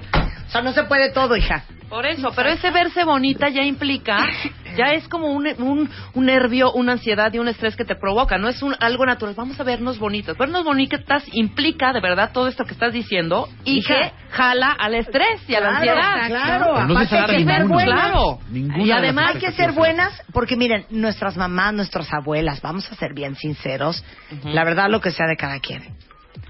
Uno ve fotos de sus abuelas o de sus bisabuelas y te dicen, mira qué linda, aquí tenía 28 años, ¿qué? Parecía de 54. Sí, porque, ¿No? Claro. O te dice tu mamá, conservadora. Esta, esta tu tía Chela era bellísima de joven y dices, no hay forma. O sea, no hay forma que mi tía Chela haya sido guapa ni a los 12, ni a los 18, ni a los 24. Pero en aquel entonces no era este culto a la belleza. Era el culto al macramé, al punto de cruz, a la mecedora, estar en tu casa, criar a tus hijos. Pero no era, por lo menos yo no veía a mi bisabuela Pero está, era limpia y con bien unas vestida. nalgas y unas curvas de No, campeonato. en absoluto cero. no. No, no, no, porque estaban dedicadas a los hijos No, y al y, de, marido. y- y de entrada las faldas eran hasta el suelo, que qué alegría. Y el sombrero. Hoy en día, las viejas, aparte de todo lo que hacemos, tenemos que estar que nos caemos de buenas. Pero lo más interesante además no, es que... es que te pasas, borre- la- borreguero. Te pasas, borreguero. Claro. Las, las mujeres cuando se sienten observadas y se sienten escrutadas al- alrededor del- de, su aspecto, no es por hombres, son por Son por las mujeres. mujeres, O sea, son- claro. las mujeres se arreglan para Claro, las mujeres. Y las claro. mujeres nos decían, incluso cuando voy a llevar a mi niño al colegio, me tengo que poner tantito rímel, tantito eh, colorete, porque Claro. ¿qué van a pensar los hijos o los compañeros de mi niño del colegio Las si no me las van a otras arreglar? mamás. Y las mamás. Las exacto. otras mamás. Estas mujeres miden su feminidad y la de las otras por el tiempo que tardan en arreglarse. Sí. Es que cuando dicen, ay, se tardó dos horas, sí, esa que se tardó dos horas es más femenina que yo que salí en diez minutos. Claro, claro, ¿No? claro. ¿Cómo, cómo? Por supuesto. ¿Cómo, cómo fue eso? Las mujeres que tardan más tiempo en el espejo son consideradas más femeninas por las otras mujeres. Por supuesto. Si yo me tardo pongo dos una horas- cola y Exacto. una cola y me pongo tantito pintura de labios, estoy en cinco minutos. Tú te vas a tardar dos horas en producirte para venir a radio. Yo voy a decir, "Ah, sí, claro. o sea, Ahora, les voy a decir una Marta cosa. que yo". También, por otro lado, dejemos de estar bichando. Porque qué delicia que podemos ponernos tacones. Que podemos pintorrajearnos todas. Que hay mucha más bonita ropa de mujeres que de hombres. puedes producir. Los hombres, naces horrendo y horrendo te quedarás. Porque ¿qué haces? Y, y ni qué hacer. ¿Qué, qué, qué pestaña, qué rímel, qué qué? Claro, ¿Qué tacón, exacto. qué cuál? ¿Qué, Claro. qué faja, qué bra, qué qué? Nada. Pero, para las que amamos arreglarnos, porque yo amo arreglarme, aunque ustedes hoy, con lo que están viendo, no me crean. Pero qué increíble es una mujer arreglada. Y yo creo que es parte de los dones o de los permisos que tenemos que es muy bonito ejercer. Sí, eh, en el grupo lo dividíamos como dos. Las que como tú lo sienten como un placer, como este tiempo de, es un tiempo para mí, me voy a ver guapa, me voy a arreglar, y las que la veían como una obligación, oh, me tengo que Claro. poner tacones, oh, Claro. me tengo que maquillar. No, yo amo vestirme. Pero sin embargo, ninguna decía, no lo voy a hacer. Ajá. No, es que saben que Una obligación. saben que hay que hacerlo. Exacto. Anna Winter, la directora en jefe de la revista Vogue, dijo una cosa que nunca se me va a olvidar. Sin maquillaje, con, con dos trapos encima, después de los 18 años, ya no se ve chistoso. Y entre más años uno tiene, más ganitas le tienen que echar para verse más armada y sofisticada. Obviamente, cuando tienes 17, con una camiseta, unos jeans y unos tenis, eres una muñeca. Claro. Pero ya a los 34, a los Eres 38 y homeless. a los 48, Homeless. o sea, ya, ya te ves, ya te ves como sacada de un barranco. Hay, ¿no? hay- hay una parte que a mí me llama mucho de- del, a la atención del estudio que decía que eh, su aspecto natural no le es suficiente, esto está lindo, no le es suficiente para mostrar todo su potencial. Entonces resulta ya la mujer definiéndose a sí misma como me tengo, o sea, arreglarme ya no es opcional, es un deber. Claro, es que sí es un deber, ¿eh? No, si eso, no, ¿A ti no te caen las malas viejas podongas? Sí, totalmente. O sea, la, el, el, el tubo. Claro. Mira, dijo en la mano, las. Dice Hombre. Raquel Jara- Jaramillo en Twitter, ya lo dijo Monsiváis, ser bella es un deber social. Qué presión, ¿eh? Qué presión. y estamos presión, hablando hija. otra vez del deber, lo- todos los deberes que tienen estas mujeres hacia afuera. Claro. ¿no? Y pues bueno, también otra de las cosas que veíamos en el estudio fue cómo nos sentimos con nuestro aspecto. Gordas o muy gordas. Exacto, gordas o muy gordas, es lo que te digo. Qué impresión. A ver, vuelve a repetir eso. ¿Cómo me siento con mi aspecto? ¿Gorda o muy gorda? Ajá.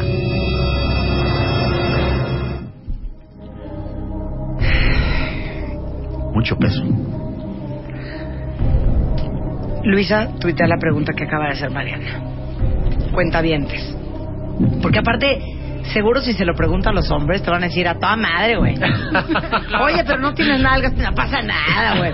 Oye, pero tienes medio mambus, güey. pues Vale madre, güey. Y las mujeres es una mortificación. Qué horrible. Constante. Entonces la pregunta otra vez es, Mariana. ¿Cómo nos sentimos? ¿Gordas o muy, gordas? Sí, no hay de otra. Ok, ¿están listas? Tomémonos de la mano. Ajá. Rebeca, ¿quieres contestarle a Pedro, a Borreguero y a Mariana? Muy gorda. Muy gorda. Muy gorda. Luz, Gorda, gorda, muy gorda. Sí. Elo. no seas pesada, Elo. pesada, Elo. Es una varita de nardo. En zonas. Es que hay zonas donde uno sí. Es una vara de nardo. Imagínate lo mal que estamos. En zonas. En zonas. Sí. ¿En cuál? ¿En el tobillo? En la chaparrera, dice. Luisa. Luisa. Y llamaría gorda. No, a ver, no ¿Gorda o muy gorda? Eso no es, la, no es Si opción son las únicas dos opciones, entonces diría gorda, pero. ¿Gorda? Ok, gorda. Qué tremenda presión. Sí. Ok, espérate, no voy a contestar yo todavía. Dice aquí, muy al cubo gorda. Está cañón. Right to be dice, definitivamente gorda.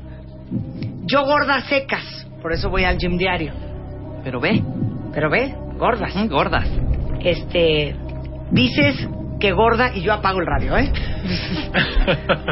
20 tweets más que dicen lo siguiente. Gorda, muy gorda, me siento muy gorda y estoy me gorda y me veo súper gorda. Gordísima. Gorda. Rigoberto se une a la causa y dice gordo. Ajá.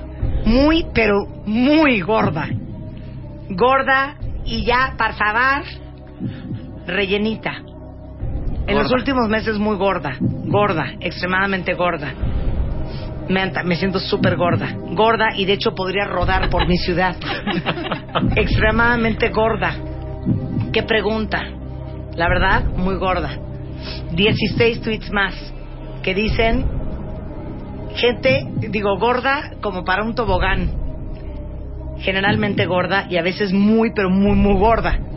O sea, vean esto, llegaron 50 tweets en, en este momentito. Y por supuesto que muchas de ellas. Y les digo no una están. cosa. Exactamente. ¿Les digo algo? Ese es el rollo. Yo me siento gorda. O sea, Marta de baile todos estás los mal. días, todos los Estás días, mal. ¿eh? me dice, ¿Qué le estoy pasa? gordísima. Estoy, no, te- ya tengo que bajar cuatro kilos. Estoy gordísima. No, no, no, me pesé ayer y estoy gordi. Güey. No, para nosotros era sorprendente ver las fotografías de todas estas mujeres, de estas Claro. 144 Es bien mujeres, triste. Que cero gordas están. y ver que había de todo. Bueno, hoy había pesé- de todo y había gente muy mujeres muy delgadas y a Claro. pesar de eso decían que estaban gordas. Claro. Ay, ya, qué pesada, Sandra Quintero. ¿Qué Feliz dice? y flaca. Cálmate. este, hoy, hoy me pesé 51, 400. y Estoy digo, gorda. No manches que lo gorda que estoy. Sí. O sea, no puedo Está bajar cañón, kilo y hijo. Medio. Está muy cañón. ¿Qué denota esto, Mariana? Todas tenemos algo que queríamos cambiar de nosotras mismas. No estamos a gusto con nosotras. Siempre queremos ser mejor. Y ahí vamos con, enlazamos con lo que dijo Pedro. Creemos que naturalmente no somos bonitas. ¿Sabes? Sí, Entonces, sí, claro. tengo Lo que ir al gimnasio, tengo que estar a dieta, pero lo más sorprendente es que el peso deseado no es igual al peso sano. Yo puedo estar pesando 47 kilos y decir, no, estoy gorda. Exacto. ¿no? Claro. Lo importante siempre para estas mujeres no es cómo se sientan, sino cómo se vean. O sea, que no se engañen en eso de que hago ejercicio para sentirme bien. Mentira. Mentira. Lo hacemos para qué? Para vernos bien. Sí, claro, por No, supuesto, eso es para lo- emplacar. Es eso, por salud, no es cierto. Exacto. Y parece más un deber, una, una actividad que tengo que hacer que la, que, que la del hecho de disfrutarla, ¿no? El ejercicio, el oxigenarte, el despejarte de las cosas, en realidad, visto desde las mujeres, pa- pareciera... ¿Disfrutar? Sí. ¿De qué me hablas? Pero Eso de que. ¿sabes qué? Sí, Luego, tu cuerpo te lo pide. A mí mi Sí. cuerpo No. nunca me lo pidió, ¿eh? O sea, yo lo llevaba a putazos. ¡Ay, perdón! ¡Cállate! Ok. Bueno, entonces, en aspecto muy, muy, muy, muy mal.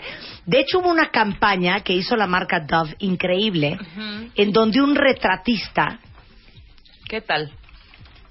pintaba a las mujeres sin haberlas visto, basado en la descripción que De ellas, ellas. se daban de ellas mismas. Y se traumaban la persona real contra el dibujo que pintaba el retratista. Sí. O sea, la, la chava era una chava normal y, y- y la descripción de ella misma hacía que el retratista acabara pintando una pintura de botero.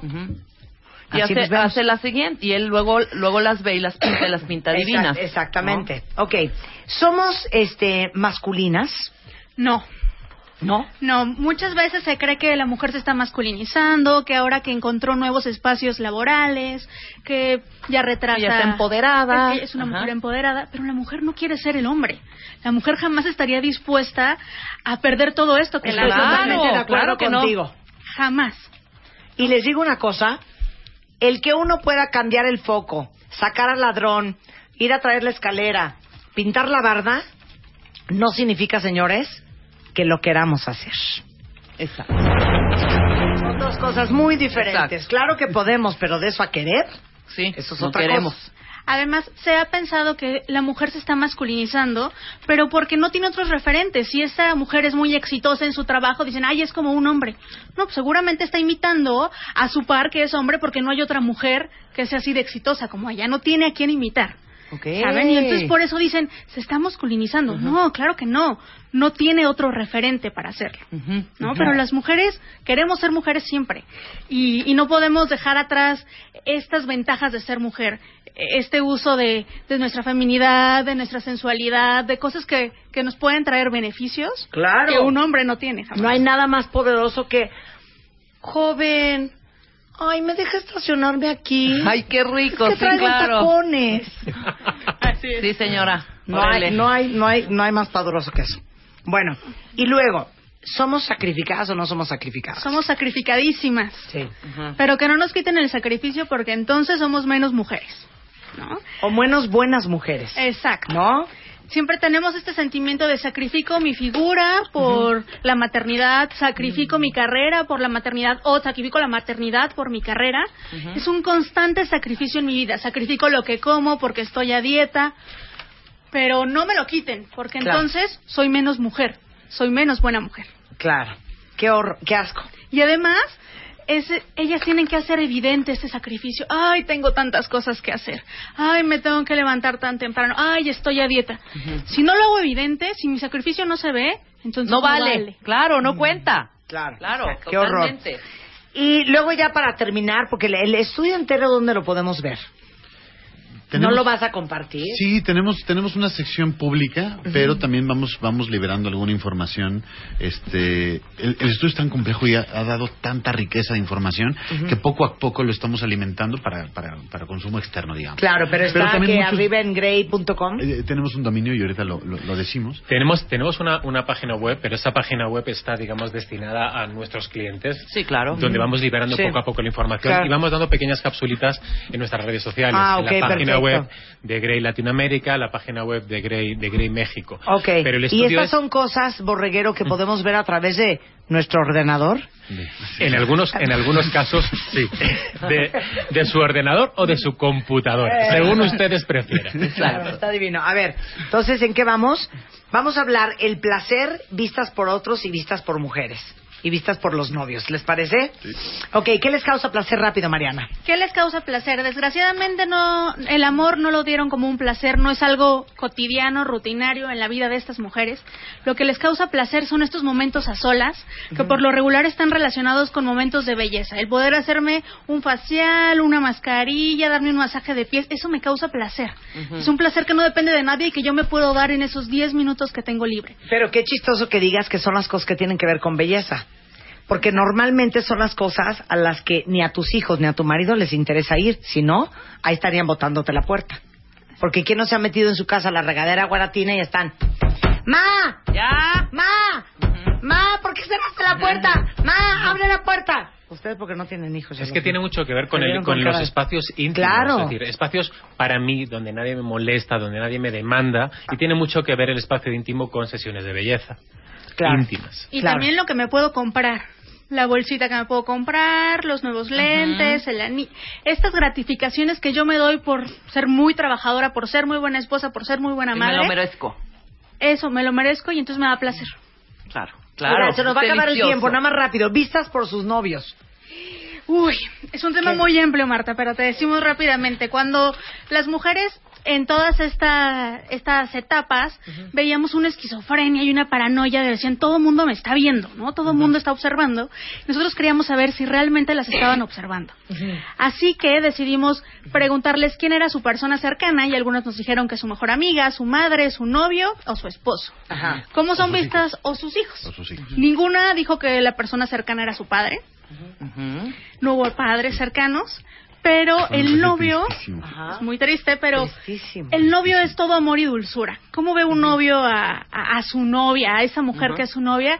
Es guapa, es inteligente, es independiente, le gusta verse bien y valora mucho que sea esta persona liberada, que no es como su madre, es, no es una mujer tradicional, se preocupa por ella misma, pero nunca ve un nosotros. Cuando son novios, no habla de un nosotros como pareja. Es ella es y Ah. yo soy. Ah, ok. Y se valora el ser independiente. Claro. Cosa que no pasa cuando ya vemos a los esposos. Pero es cierto. Yo me he encontrado así un par de amigos que han tronado chavas y el motivo es porque son chavas que no hacen nada de su vida. Sí, Y eso no le dio muy admirables. trabajo a estos dos amigos. ¿No? Así es. A contrario de lo que uno pensaría. Muy bien, bueno, pues me imagino que a partir del 2015 la agencia de publicidad Great tendrá unos anuncios espectaculares. Ya los tiene, ya en 2014 los Aún más, aún más. Claro. Pedro, muchas gracias. Un placer, Marta. Yo ya te dije oficialmente borreguero, ya te quedaste con ese, con ese apodo. Y Mariana, Mariana. un placer tenerlos aquí. Muchas gracias. Muchas Marta. gracias, muchas gracias a Este estudio de Grey sobre las mujeres latinas y cómo nos vivimos, qué nos gusta, qué no nos gusta, a través de sus redes sociales, que son eh, Estamos de vuelta. Grey México, Grey con E. Pueden este, seguirlos y van a tener eh, pequeños pedacitos de los resultados de este interesante estudio sobre las mujeres en Latinoamérica. Muchas gracias, Encantado, Pedro. Gracias, Marta. Mariana. Muchas gracias. Gracias, mi queridísimo borreguero. Muchas gracias a ti, Marta. Hacemos un corte y regresamos. A ver, di lo que acabas de decir ahorita. Llama a Marta de Baile. No, dilo. Ahora lo dices. No, no, no. Ven, Luz, a decir lo que te dijo Marta. Lo voy a decir. ¿Saben qué dijo Marta? Claro que no. Dijo, no voy a decir. 5166-8900. Nada, Luz. Así le dijo. No voy a decir. Y 01800-718-1414. Así dijo. Así dijo. ¿Cómo te dijo? No voy a decir. Marta de Baile en W. Nada, nada, Luz. Ay, Lo único que feo, me dice ¿eh? Luz cada vez que le digo esas cosas es, te voy a acusar con mi mamá. Ya no vayas a decir, ya no vayas a decir, déjate de mamá". meter rebo- rebotril, Luz, que la fueron a regañar el otro día. Aquí me comenta el Chapo Guzmán que ¿Cuánto México vamos? anotó un gol contra Bielorrusia. Ay, ¿saben qué? A ver, Tengo quiero una verlo, foto. quiero verlo, quiero ver el gol. Ahí está el gol. ¿De quién fue el gol, Chapo? Y hace un gran pase ¿De quién fue el gol? De Raúl Jiménez. Golazo, Raúl Jiménez, golazo. De Raulito Jiménez, eh, que como ustedes eh, lo podrán escuchar a través de W Radio, es el número 9, el número 9 de la selección mexicana. Oigan, que por cierto, salió en una revista una foto mía carcajeándome con el con, el piojo. Ahorita se las voy a tuitear. Ah, llamamos a Piojo. No le invitaste, Amo al- ¿eh? ¿No le bueno, que ¿sabes que viniera? la esposa del piojo, saludos Ajá. querida, A ver, ¿cuál es el Twitter del Piojo? Se la voy a mandar. La esposa del Piojo es súper fan del programa y esa noche cuando fueron los premios GQ le decía a las chavas, yo no me quiero tomar una foto con nadie más que con Marta. Es súper fan y cuentaviente, hija, del programa. Me dijiste que es Entonces vino a buscarme la esposa con el Piojo. El Piojo lo amé porque cuando le entregamos su premio GQ, le dije, oye, mira, Piojo, no será la Copa del Mundial, pero es el premio GQ, entonces quiero lo mismo. Entonces, cuando le dieron el premio, lo agarró en las manos y se zarandeó como se zarandea en la cancha de los partidos. Mi vida, lo amo. Entonces les voy a mandar la foto porque ahí está el momento donde yo estoy conduciendo, donde le digo que, que se sangolotee con la misma emoción, como cuando anotábamos gol en el Mundial. Y este y ahí está el sangoloteándose. Ahorita les tuiteo eso. Pero está Mario Guerra, el rockstar del amor, in the house.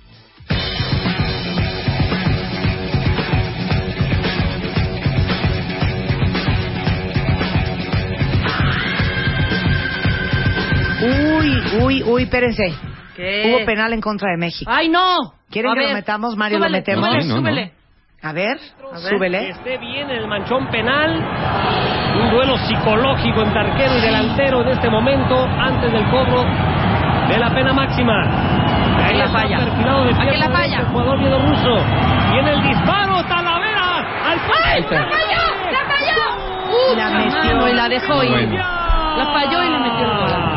Gisla el hombre que le cometieron la falta, termina aprovechando el rebote. No importa, vamos, Había México, vamos. Ahí está. su desvío va Para a ponerle emoción. Claro, exactamente. Pues que es que por un momento nos habíamos salvado. Ay, Eso pasa. O sea, paras uno y hay que estar a las vivas Hay con que el siguiente, vivas, hombre. exacto, Es un ¿eh? amistoso. Eh, muy bien, no importa, hija, no importa, no importa, como si fuera un mundial. Yo apoyo a mi selección siempre como si fuera un mundial. Y así deben de jugar todos los partidos, amistoso o no, como si fuera un mundial. Como Marta. si no hubiera mañana. Exacto, Exacto. ¿Pero por si qué no, fue penal? Pues Ah, porque bueno, tiraron eso ya es a lo de menos, hombre. De los Villarrusia le tiraron en el área, hombre. es 1-1. Ya ¿Sangoloteo es con S o con Z? Con ese sangoloteo. Sangoloteo. ¿Por qué? No Nada. sé, con Z me suena. Ok. A mí, como, a mí con, con ese. Bueno, pues Con ese, da si igual, fuera pero ahí santo, les con puse la Z. foto. Z, hagas con Z. Ahí les puse Pero la bueno. foto. Ahora sí. Mario Guerra, el rockstar del amor, ¿qué nos trae el día de hoy a esta humilde morada? Pues esa pregunta, si ustedes son o están con una persona que comparte demasiadas cosas en las redes. Sí, yo sí un poco Que así. sube y postea de todo, desde la comida que se come hasta el, el ollejo de frijol que tiene en los dientes, su estado de anímico en la mañana, en la tarde y en la noche, cuando está enamorado, cuando está desenamorado, toda clase de carteles, frases, fotos de patitos vestidos de niños, niños vestidos de patitos, o sea, de cualquier cosa, ¿no? Personas que de pronto uno dice, a ver, ya estuvo, ¿no? No, ¿qué tal? Sí. Las ubicaciones, ¿no? La- las Siempre la ubicación. ubicaciones, Estamos el, en... el check-in en, en el restaurante Oye, fulano ya con la corté, foto. ya volví, ya me contenté. Bueno, Sí. eso sí yo no. Yo Ya sí, me peleé. Yo sí nada más. O estos mensajes que creen que nadie entiende, ¿no? De, claro, porque cuando un amigo te traiciona, es lo peor que te pudo haber pasado. Entonces, todo quieren que les pregunte todo el mundo, ay, ¿qué te pasó, pasó? amiga? ¿Qué te ¿Algo pasó? bien o algo mal? Claro, claro. No vuelvo a creer en el amor, ¿no? Este, y una foto por ahí de un atardecer yéndose el amor por la coladera. E- e- ese tipo de cosas que postea la gente de pronto, no todas las personas, por supuesto, pero que unas llegan a cierto extremo, de verdad, que puede ser irritante para muchas personas. También irritante cuando estás con una pareja que es así, tú no. ¿No? De pronto donde, este, foto para todo, eh, o, o estos mensajes súper melosos, ¿no? Gracias, Tortuguito, por el amor que me has dado durante esta semana que hemos sido novios. Eres la persona que me ha hecho más feliz en la vida. Está bien. Híjole. Ándale, exacto, ¿no? No, de eso que las teclas este, son chiclosas y empalagosas. No, Híjole. yo he visto hasta el féretro y de mi héroe, mi guerrero, mi padrino del alma, hoy partió. Y el féretro y, en, y engalloso, ¿eh? Claro. Hasta claro, eso sí. comparten. Bueno, pues estas cosas. Entonces, eh, no hablamos aquí de restringir libertades. Ajá. Perdón, perdón, gol de México. ¿Sabes Ahí qué? está. Vamos a estar así todo el 2-1, muy bien. programa. No, nada más esto, gol de México. No, porque ya va a acabar el primer tiempo, entonces. Exacto. Ya. Ah, no, ya acabó, es el segundo. Ya es el segundo. Van bien, está bien. 2-1 contra Bielorrusia. Golazo de taquito, muy bien. Y viene el servicio retrasado. grande, pero bueno. Sí, tampoco es grande, pero no Pero estamos, estamos, este, estamos ganando. Oye, les digo algo, es muy molesto, es muy vergonzoso, sobre todo cuando son cosas negativas. que es de lo que más luego se tiende a, po- a postear también. Cañón, oiga, no ventilen su vida personal. La ropa sucia no se lava en Facebook. Estoy de Sí, acuerdo. Ay, qué eso. bonito. Muy La bien. ropa sucia no, No se, se lava, en Facebook. Facebook. Porque les digo una cosa, porque nadie se los ha dicho, ¿eh? Pero la gente los ve totalmente trastornados, ¿eh?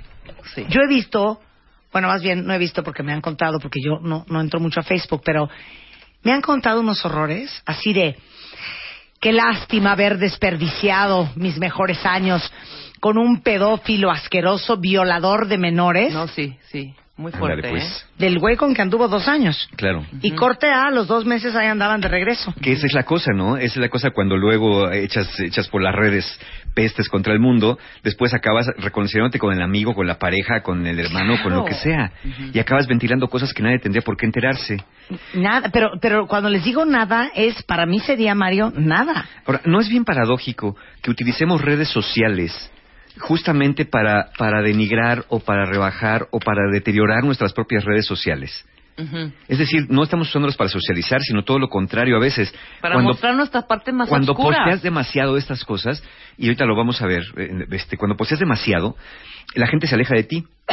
¿Cuánto es demasiado? Es la pregunta. Bueno, alguien se lo hizo en algún momento, el doctor David Houghton, de, en, eh, investigador en el Reino Unido.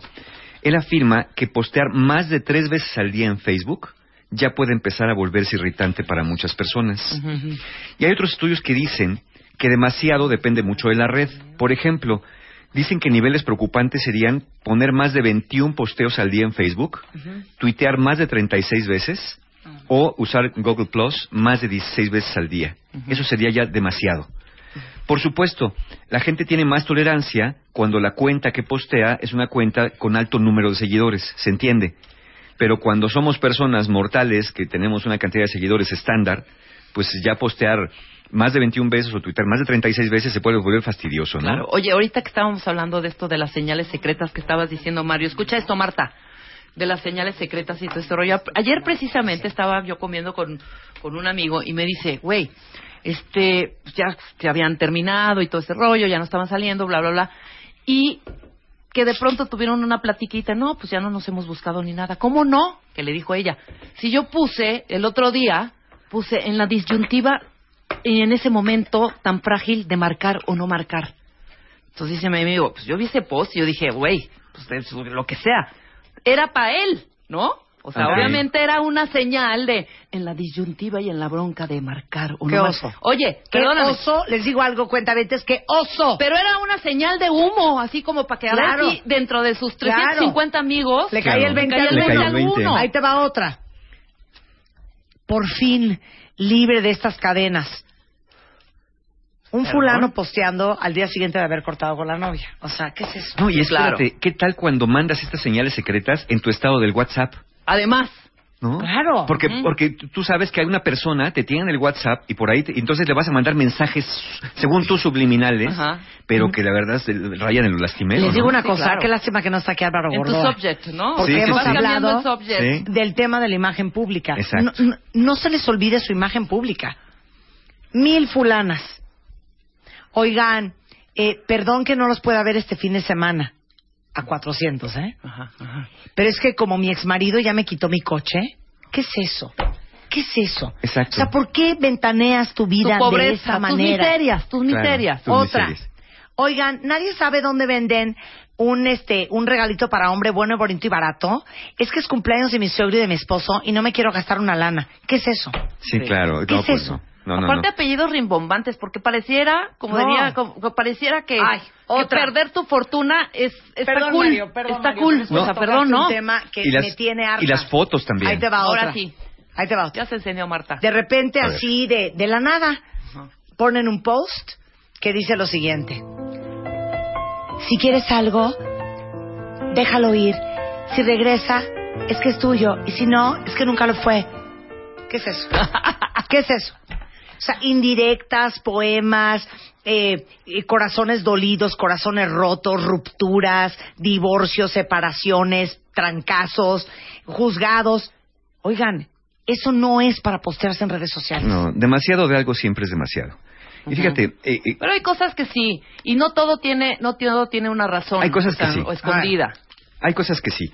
Fíjate, el, el, el doctor Houghton que hace este estudio concluye que si posteas demasiadas, por ejemplo, demasiadas selfies, que esa es otra, las famosas selfies, y es que eh, sí, sí nos ha tocado ver a todos selfies de pronto, sobre todo eh, muchos en adolescentes, ¿no? O- pero otros ni tan adolescentes ya, donde de pronto se la toman en el baño, ¿no? Este, nada más con la toalla. O, o- o frases como, necesito un abrazo, ¿no? Y salen así como medio cuerpo de fuera. Entonces dices, "Ay, híjole, eh, demasiado. Fíjate, dice el doctor Houghton que demasiadas selfies, por ejemplo, corres el riesgo de enajenar y apartar a tus amigos y familia Claro, de ti. claro. Y por supuesto a tu pareja. Claro. Por- y eso promueve el debilitamiento de los vínculos sociales. Es lo que digo de la paradoja. Un estudio acerca de la psicología detrás de Twitter encontró que la razón principal para dejar de seguir a alguien es porque postea demasiado. El 68% de las veces que dejas de ¿eh? seguir a alguien es porque alguien está posteando demasiado y sobre todo cosas muy personales. Claro. Y si, y si lo ves eh, desde una perspectiva, el 38% deja seguir a alguien porque no tuitea nada.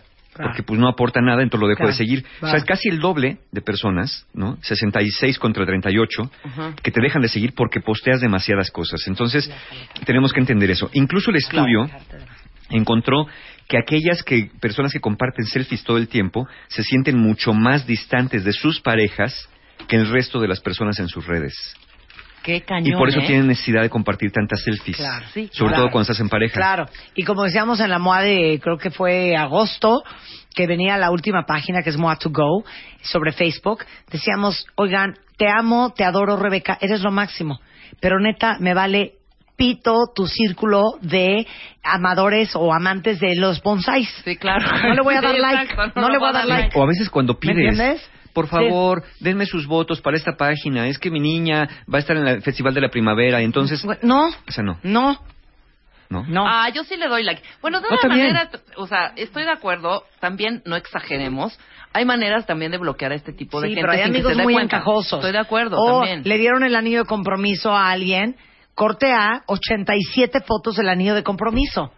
Bueno, Ya. yo ayer, a ver, Exacto. analiza, analiza mi, mi, mi selfie de ayer. Yo me puse una mi colchita Te vi, deliciosa te vi en con la, la colcha en la cabeza, y claro. Que mañana hay que ir a trabajar. Claro. O sea, no. Pero no lo hiciste durante todo el día. Sí. Así me levanté, este No es mi desayuno, diario, claro, vamos claro. a mediodía, este- Claro. esta soy yo en la regadera, este soy yo saliendo de la estufa. En Mi fin. amiga Luisa sí me dice que pongo pura. A ver, dame el hashtag, dame el hashtag. Gatito, Eh, gatito, nadie me peor quiere. posteo, peor posteo. Sí. Gatito, peor posteo. Gatito, peor posteo. Díganme cuál es el peor posteo que ustedes han visto en Facebook o, tu, O de en ustedes Twitter. mismos, ¿eh? Claro, puede ser el de De ustedes. ustedes mismos. Lo que más les irrita Lo que en más les Facebook. irrita. Ahora fíjate, las personas que postean mucho, hay otro efecto que me dice el doctor Houghton, empiezan a desarrollar ansiedad cuando están posteando tanto, porque están muy atentos a ver la interacción que causan sus posteos, a ver cuántos likes, a ver cuántos retweets, a ver cuántos favoritos, a ver cuántas personas estuvieron interactuando. Entonces, muchas interacciones o mucho apoyo, de alguna manera los hace sentir bien, y, y poco apoyo, pues los hacen sentir como personas más abandonadas, ¿no? Es de genera esta ansiedad de estar viendo ya qué pasa, cómo responde la gente, quién está conmigo o quién está contra mí. Entonces, para esto, les vamos a dar cinco razones científicas de por qué compartir todo en las redes no los va a hacer más felices. Y al contrario, a veces los puede hacer bastante infelices. Claro. La primera, te sientes bien contigo mismo solamente cuando recibes interacciones positivas. Es decir, te reafirmas a través de las redes. Claro. Eso se llama autoestima contingente basada en las relaciones. A ver otra vez, autoestima Contingente, contingente. basada en las relaciones. Ok, ¿cuál es la descripción de eso? Es, es ¿Cuándo? Una, es, una auto- es la autoestima que tienes solamente cuando recibes el apoyo social. Ok. Ok. Basada en la calidad, en, en- en las relaciones, cómo te apoyan las relaciones. Es muy frágil porque depende de otros. Claro. Una buena autoestima depende de ti mismo. Sí, exacto. Tú puedes postear algo y si no recibes ni un like ni un comentario, no pasa nada. Lo hiciste porque querías hacerlo. O sea que necesitas feedback, La validación social la validación de las redes de sociales. las redes sociales. Autoestima contingente basada en las relaciones. Ujú. Es contingente porque depende, no es una autoestima sólida, es una autoestima muy frágil. Claro. Depende mucho de la reacción que tengan tus relaciones eh, alrededor de esto. Eh, fíjate, el- la doctora Gwendolyn Sidman del Albright College dice que las parejas que comparten cosas, como por ejemplo eh, la deliciosa lata de atún que me acaba de abrir mi novio con sus manos santas para alimentarme porque no había desayunado en la mañana, eh, porque me ama con todo el corazón, ese tipo de posteos, que son tan amorosos, tan llenos de miel. Esos posteos donde, donde quieres hacer saber a la gente, donde le dices, este, amo a mi novia profundamente porque es la persona que me ha sacado del fango emocional, etcétera, etcétera, etcétera. Dice la doctora Gwendolyn Sidman del Albert College que son personas que de manera inconsciente no se sienten seguras de sí mismas ni de su relación. Ajá. Y entonces cuando mandan mensajes al mundo de esto es mío y vean cómo me ama, Así. de alguna forma los hace sentir un poco más seguros. Ajá. Pero en el fondo son personas muy inseguras. Aunque ellos no lo creen. Si tú les preguntas, no, no, yo no soy insegura. Chale. Pero claro que eres muy inseguro cuando estás posteando ese tipo de cosas. Cuando quieres que todo el mundo sepa. Tengo una relación y la tengo con fulano. Sí, y queremos claro, yo fotos. valgo algo. Sí, y nuestra foto de perfil de Claro. los dos, cada uno Ay, con el otro. triste, cuentavientes. en la Ahí foto de creo que se perfil. me apuntan varios, ¿eh? Digo, pues si, Sí, si, fuera- si no por el, el Facebook vea- y por el couple book, No, voy de acuerdo. eh, eh, fíjense qué cañón. En el fondo lo que quieres que el mundo vea es que tú vales tanto que tienes a alguien que te quiere. que te quiere y que te abre la lata de atún y que te hace piojo. ¿no? Pero eso es mucho. cuando qué? Eh, Eso, eso es, eh, la doctora Sidman nos dice cuándo son personas que son inseguras de sí mismas y cuando son personas que tampoco están muy seguras de su relación. En el fondo, están muy dudosas, tienen mucho miedo de perder a la persona. Entonces, de alguna manera, el postear eso, al hacerlo público, es como cuando tú dices que voy, vas a hacer algo, voy a dejar de fumar. Cuando lo dices, de alguna manera tienes más peso para cumplir el compromiso que si nada más lo piensas. Exacto. Es una forma inconsciente de al manifestarlo, hacerlo público en las redes, es como decir, ya no se puede zafar, ya nadie puede llegar porque esto es mío. Este es, mi, es mi pareja, es mi novio y es mi novia y ya nadie puede, porque ya es como marcar territorio al, al momento de hacer eso, ¿no? Sí, por supuesto, hay eventos que son eh, como entregar efectivamente el anillo, ¿no? Pero pues si le sacas 40 fotos al anillo y ya publicas ahí varios posteos alrededor de eso, pues entonces sí se vuelve un poquito, un poquito fastidioso. Entonces, primera razón científica es te sientes bien contigo mismo solo cuando te refirmas a través de las redes y con esta autoestima contingente basada en las relaciones que es frágil, frágil, frágil. Pero ahorita regresando nos faltan otros cuatro, cuatro razones científicas de por qué no nos hace más felices postear demasiado en las redes. Regresamos. Regresa. Tuitea a Marta de Baile. Arroba Marta de Baile. Tuitea. Tuitea. Arroba Marta de Baile. Tuitea. Solo por W Radio. El negro González Iñárritu fotografiado en exclusiva por el Chivo Lubeski para Moa. Black is back, tu lado oscuro, más útil que nunca. Infidelidad. Pónganse de acuerdo. Guapa como rica, sin gastar millones. Dormir mal mata. Aprende a curarte. ¿Te van a correr del trabajo? Date cuenta. Moa Noviembre. Más de 140 páginas de amor, dinero, neurociencia, placer, fuerza e inspiración. Una revista de Marta de Baile. De venta en todos lados. Estamos de vuelta. Vuelta, vuelta. Baile. Vuelta. Marta de Baile. En W. Escucha. No te metas a mi Facebook. Estamos en literal hablando, eres lo máximo, Willy. Con Mario Guerra, el rockstar del amor, del Facebook y de los horrores que suceden en Facebook y de cuándo es demasiado el compartir tu vida personal en Facebook. Y estos son estudios que se han hecho en Inglaterra con respecto a la cantidad de posteos y al tipo de posteos que se llevan en redes sociales. Ya hablamos de, por ejemplo, eh, La autoestima contingente basada en las relaciones, Claro. personas que tienen que postear para sentirse bien cuando reciben una retroalimentación muy positiva. Claro. Ahora, ojo, no confundan esto, ¿eh? Hay muchas personas que sí postean, por ejemplo, cosas de animales perdidos, eh, búsquedas de ayuda. Ok, ahí se entiende, se Claro. entiende perfecto. ¿no? Claro, pero te voy a leer lo que dicen los ¿qué cuentavientes que se dejaron ir ahora sí, cuentavientes, como Gordon Tobogán en el Twitter. Dice Gabriela, hermosos sus babies, pero está de flojera que pongan su primer popo gigante, a nadie le interesa. Estoy de acuerdo. Aparte les digo algo, esas son cosas bien personales de los hijos. Exacto. No ventanen a sus hijos. Que ya, que ya vamos a poner cosas que hay hasta, riesgo cuando posteas demasiadas fotos Claro. de tus hijos, pero bueno. Claro.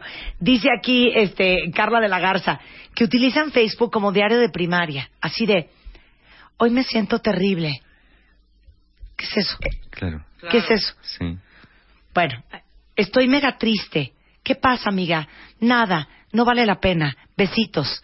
O, o los que, o que postean así, estoy mega triste, preguntas qué pasa y te contestan por inbox. Claro. O sea, entonces ¿para qué lo posteas si van a contestar por claro, inbox? claro. Tere Cruz tiene una buenísima que estaba en Moa2Go que decía, este, a ver, créeme, ¿eh? tus amigos pueden esperar perfecto para conocer a tu bebé. No es necesario por- postear todas las fotos del ultrasonido del niño. sí, claro. Para nada, muy bien, Tere. Campos Elíseos dice, ¿qué es eso de aquí casual? Exacto. ¿Alguien me explica? O así las cosas. Tali García dice, cuando le toman las fotos a todo lo que se compran y todo lo presumen. Espantoso. Ahí les va otra. Eh, Mari Sausa dice, me patean las cadenitas de oración. Sí, sí. Dice, una amiga Leilani postea fotos y mensajes para la ex de su pareja, queriendo demostrar, según, que es la más feliz de oso. Aparte. ¿ustedes creen que la gente no se da cuenta? Claro que te Claro cuenta. que se da cuenta. Dice Fanny Luz, la gente que pone todo en tono dramático. Ejemplo, hoy me caigo, pero me voy a levantar. Anda. ¡Qué Sí, de- oso! sí, ¿de qué te ¡Qué pasó? oso! ¿Qué pasa? ¿Qué pasa? Bueno, fíjate, hablando de, de los que ah, postean las compras y todo esto, eh, tenemos la segunda razón de por qué no te hace más feliz postear. Porque formas una imagen fantaseada del tú que quieres ser o la vida que quieres tener. Que no tienes, ¿eh? Que no tienes. Nadie se la está pasando también en Facebook como aparece, ¿eh? Fíjate, un estudio publicado en el Journal of Computers and Human Behavior dice que aquellos que publican siempre que están en fiestas, que aman la naturaleza y que se toman selfie acostados en el pasto, aunque sea el camellón de la colonia, o que se toman este foto en el restaurante de moda y le toman foto a su filete Wellington, no nos dice más que el tipo de vida que quieren tener o el tipo de personas que les gustaría ser, más que la vida que tienen o la persona que son. Claro. Porque dice eh, este journal que quien verdaderamente tiene esa vida no lo anda publicando Exacto. de esta No manera. hay tiempo. Estás paseando, Claro. no estás publicando. Exactamente. Claro. Quien verdaderamente tiene esa vida, siempre en la naturaleza, siempre comiendo la mejor comida, no lo está publicando regularmente. Entonces, evidentemente, el contraste con la realidad, cuando ya interactúas en vivo, puede ser muy distinto y te das cuenta que, pues, no había manera. Adicionalmente, las personas que hacen estas publicaciones son las mismas que tienden a postear estatus de alto contenido emocional o melodramático. ¿no? Amo mucho a mi tortuga, es la mejor mascota que he tenido en mi vida. Este, eh, ya no hay hombres caballerosos en este mundo. Eh, Qué día tan horrible, ya quiero que termine. Hoy es miércoles con sabor a viernes y Sí. e- ese tipo de cosas. Ay, no, ya, ya, ya, de ¿no? veras. es son, muy son esta- es- estas. Entonces, este Journal de Computers and Human Behavior nos dice que realmente son posteos que se llaman aspiracionales. Claro. Voy a postear aquello que quiero tener y como ahorita lo tengo porque me invitaron, porque me lo pude pagar o porque mi novio me paga la cuenta o lo que sea, este posteo esa foto del lugar de moda porque creo que la gente va a creer que ahí estoy siempre. Claro, por supuesto. Ok, ¿es una falsa vía de escape al sentimiento de soledad interior?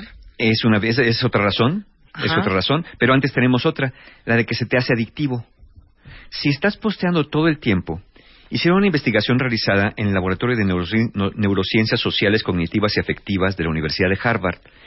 La doctora Diana Tamir encuentra que cuando revelamos información nuestra en las redes sociales, nuestro cerebro responde de la misma manera que lo hace cuando tenemos sexo, dinero o comida. No es decir, manches. nos da una recompensa. Aquí la cuestión es que si nos dejamos llevar por el impulso, si no matizamos con la razón esta, esta recompensa impulsiva, pues entonces sí se nos puede ir de las manos y empezamos a postear cosas muy simples y después acabamos posteando cosas demasiado, demasiado íntimas o demasiados posteos personales. Entonces, tengan cuidado porque si, si empiezan a hacerlo de manera muy consistente, de manera muy recurrente, se les puede hacer una adicción y acuérdense, insisto, que toda adicción una vez que se presenta se les puede ir de las manos porque ya no depende de la razón, sino más del impulso y la satisfacción que su cerebro les ordena que lo sigan haciendo para obtener un, un beneficio.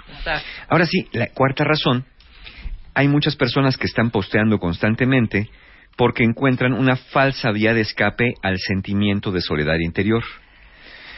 La Universidad Charles Sturt en Australia estudiaron el perfil de Facebook de 616 personas. Y de esas personas que estudiaron encontraron alguna referencia a sentimientos continuos de soledad en 308 personas. O sea, en la mitad. Que curiosamente eran mujeres en este estudio todas. Estas 308 solitarias tendían a revelar más cosas privadas de sí mismas en las redes que personas que no se sentían solas, cosas como incluso su dirección. Pero sobre todo, el 98% de estas personas solitarias hacían público su estatus de relación, es decir, soltera o es complicado. Sí. 79% revelaban gustos en películas, libros y pasatiempos en un intento inconsciente, dicen los investigadores, de hacer más sencillo para los demás encontrar afinidad y hacer contacto con más amigos.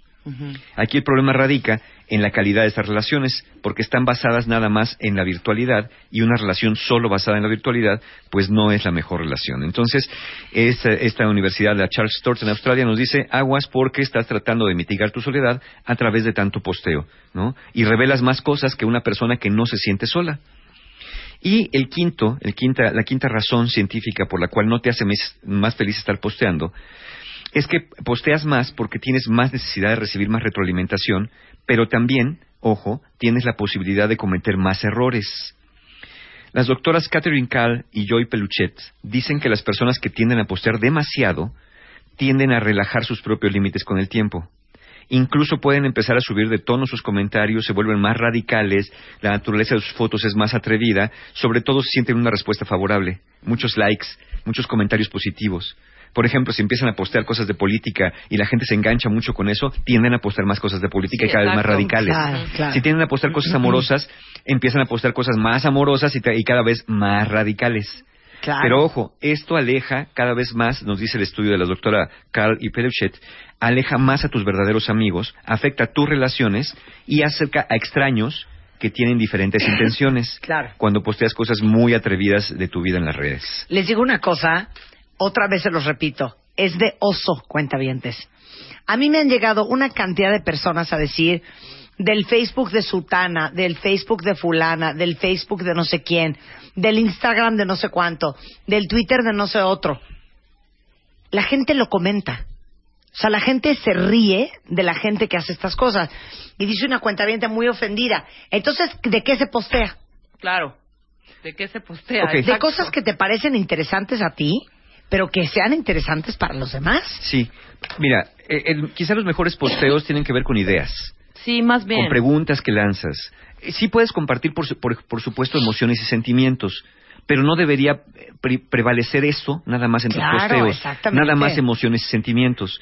De alguna manera, eh, el, el postear, el opinar, sí, por supuesto, pero no demasiado. Ya vimos, más de tres veces al día, dice el doctor David Houghton, es demasiado, empieza a volverse fastidioso para las personas. Más de tres posteos al día. Y, y de Twitter, pues más de 36, nos dicen otros estudios también, que ya se vuelven eh, eh, exagerados. Se puede postear lo que se quiera. Nada más acuérdense de esta frase. Demasiado de algo siempre es demasiado. Exacto. Demasiados posteos, demasiado... Un, un- hay twitters, o tweet- eh, twitters, cuentas de Twitter, monotemáticas. O, o cuentas de Facebook de personas ya que son monotemáticas. Siempre estás posteando acerca del desamor. Siempre estás posteando de comida. Siempre estás posteando los lugares donde estás. De alguna manera, sobre todo cuando son redes abiertas, pues sí genera algún, eh, algún conflicto en, en las personas. Como lo dijo Mario al principio, la ropa sucia no se lava en Facebook. No se lava en Facebook. Las miserias, no es necesario. Alguien me contaba hace mucho que alguien había posteado. Me rom- te- tengo un- el tobillo esguinzado. ¿Alguien por ahí no tiene unas muletas que me preste? ¿Qué es eso? Sí. ¿O qué hago? Me acabo de romper el pie. Oye, tienes- Pues lo- se lo estás mandando a mil personas, a trescientas. Mejor levanta el teléfono y háblale a un par de personas cercanas a ti a ver si tienen unas muletas, pero no lo postees en Facebook. Echa a andar tus redes sociales personales y no, la- y no las públicas de alguna manera. Fíjate, y todavía hay personas que van a decir, pues es mi vida y yo no creo que tenga nada de malo hacer esto, porque ya vimos comentarios en ese sentido. Sí, es, es verdad. Como dijimos al principio, no se trata de restricción a la libertad de nadie. Cada quien puede postear, publicar, tuitear, retuitear, reenviar, lo que quiera. Nada más date cuenta, insisto, como lo dije también al principio, qué paradójico es que utilices una red social para cosas que al final tengan justo el efecto contrario, Claro. alejarte de la sociedad. Aparte yo les voy a decir otra cosa, porque aquí estoy leyendo y muy bien Isela, porque dice Isela que está harta de ver que posteen cosas de política o cosas como me dueles México. Ya me cansé. Les digo, pa- para hacérselos socialmente responsables. La gente Claro. que verdaderamente es socialmente responsable Está haciendo está cosas. haciendo cosas, no está posteando Está- su socialmente responsabilidad Cosas en más Facebook y en interesantes Twitter. que postear, Sí. cosas más interesantes. El otro día, no, no sé si lo, seguramente lo vieron, porque robaron a Marta, robaron a Rebeca, me robaron a mí. Ajá. Alguien Ujú. había pos- posteó que cómo es posible que no nos doliera lo que estaba pasando en Claro, México. como porque no le hemos posteado. Exactamente. ¿No? Exactamente, ¿no? Es lo que te- y eso, es- eso está cañón. Porque entonces, si como, como figura pública, cuentavientes, Mario o yo o Rebeca o cualquiera que esté en los medios, si no posteas nada, la gente le brinca. Es como si no te importa. No, es como si te valiera. claro, Tienes que tener frío. una postura. No, señores, Pero la para postura que la vean tenemos cómo en nuestra estamos tan casa y nosotros. enfermos, Exacto. que las redes te validan. Creer Así que es. las redes te validan. Así es. ¿No? Fíjate, me pasó, digo, en ese sentido, hace un par de años, este, posteé a- alguna cuestión, de, de pronto suelo postear algunas cosas que, que siento que ayudan, algunas frases, algunas, como lo que hacemos, como las frases de Marta, como los que posteamos acá, para que haya una reflexión. Entonces, hace un par de años posteé una frase que no me acuerdo que era algo como de, algo de la pérdida. Entonces, una amiga me, me, me, me regresa al posteo y me dice, Mario, ¿estás bien? Y yo le dije, sí, tarada, es una cosa pública. O sea, sí, no, tarada. no, no, o sea, no, no tengo Claro, nada. O sí, sea, claro. pero, pero acostumbrada al hecho de que si posteas algo tiene que ser totalmente personal, a título Eso es a personal. lo que iba, está cañón, que tú no puedes tener una reflexioncilla. Posteé Ajá. yo el sábado o el domingo, no sé, que güey, yo ya quiero mi círculo más chiquito, más amoroso y más, no un ejército de gente que ha ido y venido por mi vida y ni siquiera mi segundo apellido sabe, ¿no? Además, sí. Posteo eso y, ¿qué pasó? ¿Quién te hizo algo? Hasta una amiga me, me escribe un WhatsApp diciendo, no, por algo lo pusiste. Le digo, no, güey. Fue una reflexión, un momentito, decir, güey, poquitos somos em, este, más amorosos y más en lugar de tener un ejército de gente que no te aporta ni nada. Claro. Pero sí tiene que tener algo. Siempre están buscando la justificación. Ah, de seguro hay algo en ese post. O estás mal, o, o, O, o el otro, ¿no? algo. Por ejemplo, posteas este, este, no contra el maltrato de los animales y alguien pone, deberías defender mejor a los niños huérfanos Ay, sí, que no tienen también. que comer. A ver, Hombre. espérate. Pues a mí, me, a mí se me antoja, me, me voy más con la afinidad de los animales. Habrá quien postee para los niños huérfanos. Y quien Claro. postee para los niños huérfanos, habrá quien postee para las mujeres Claro, y las madres claro, solteras. Es decir, tampoco estás obligado a adherirte a todas las causas ni a manifestar tu postura abiertamente en una red social si no quieres hacerlo. Ahora, yo me carcajeo, ¿eh? Porque, por ejemplo, yo puedo postear una cosa brillante y tengo Dos 200 likes. Posteo una foto, digo, bastante mensa, que es, por ejemplo, la foto que tengo con Gastón, mi perro. ¿Cuántas fotos, cuántos likes tiene la Cinco foto con Gastón? o sea, ¿cómo les explico la cantidad de likes que tiene esta foto que posteamos? Yo creo que o el jueves o el viernes, o sea, hace muy, muy, muy, muy, muy poquito. Pero ahí está, 443 likes. Ahorita les, les reenvío la foto para que se carcajeen. Tú puedes postear un bonito pensamiento de Pablo Neruda y va a tener dos likes. Claro. Pero Y no luego- más posteas. no, estoy llega- cruda no. y uff. Claro. Y, hasta los remedios. Claro. ¿no? O, ay, se me antoja una concha. Corte A. Mmm, te recomiendo una tía rosa. Wow, las de Bondi son las mejores. Mmm, ¿has probado las del globo? Ay, wow, qué antojo. Si compras una, convídame. ¿Qué es eso? Claro. O sea, es que no puede ser. De veras no puede Entonces, ser. tener ojo con eso, ¿no?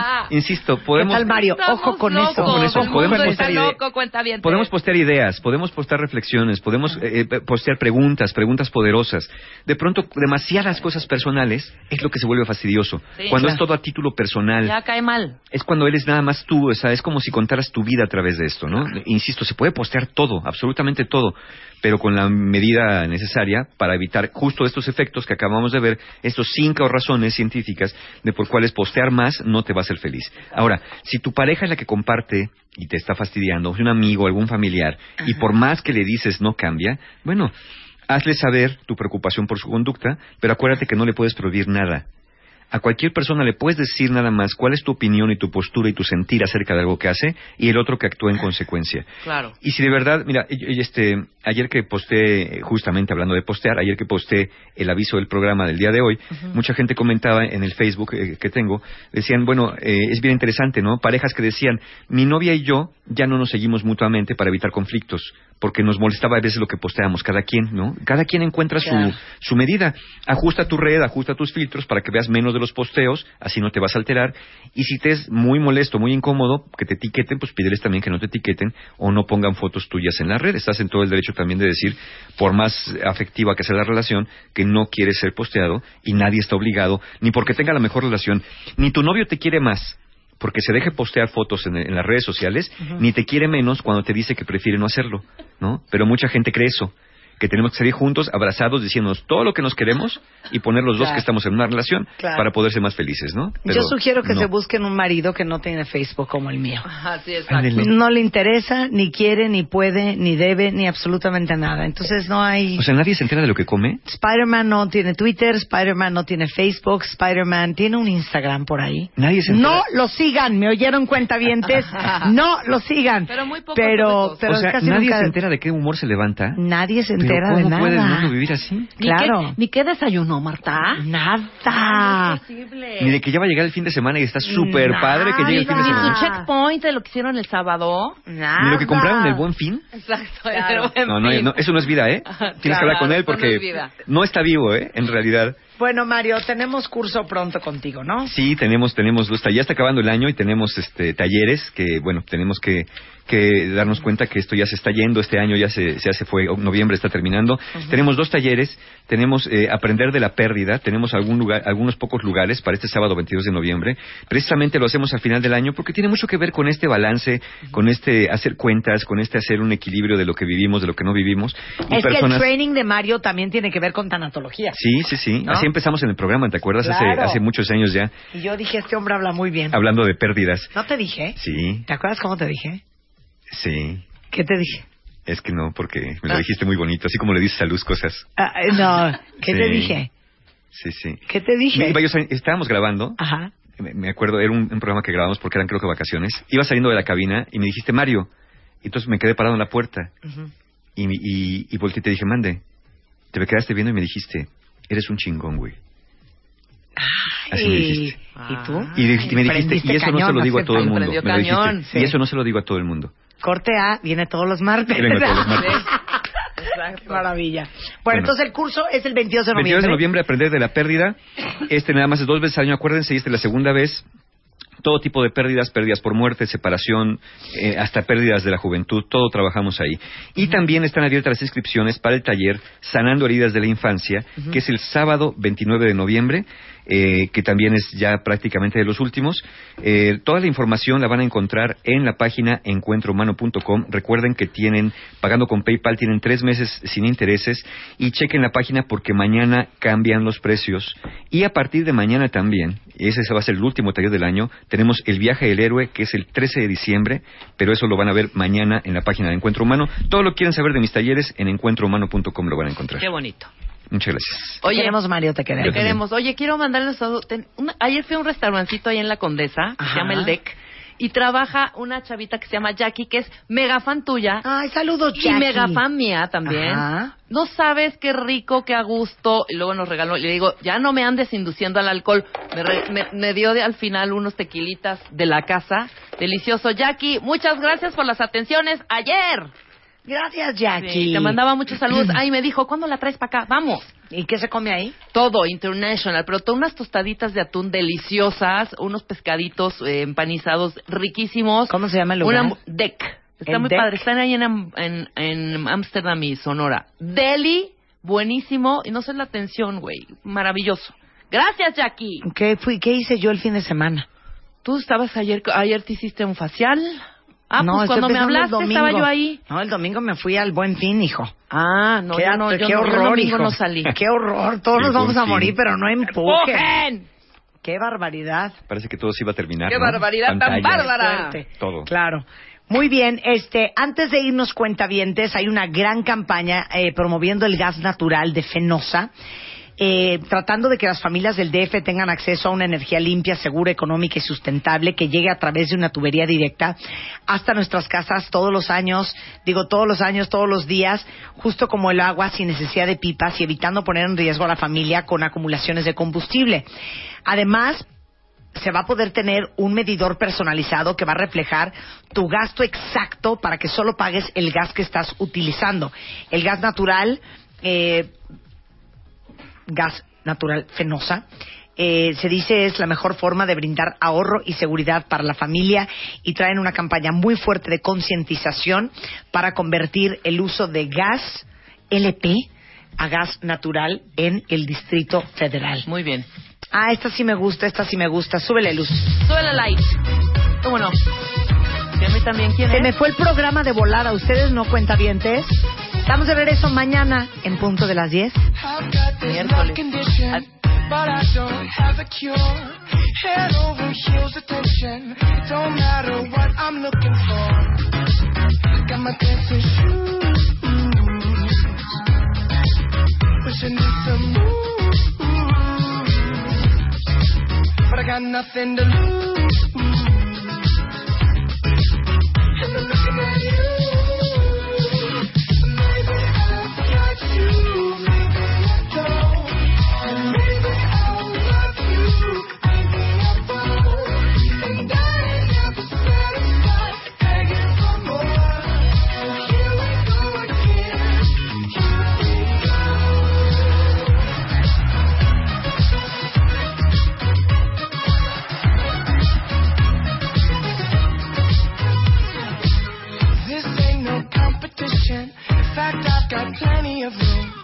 We've got that real connection.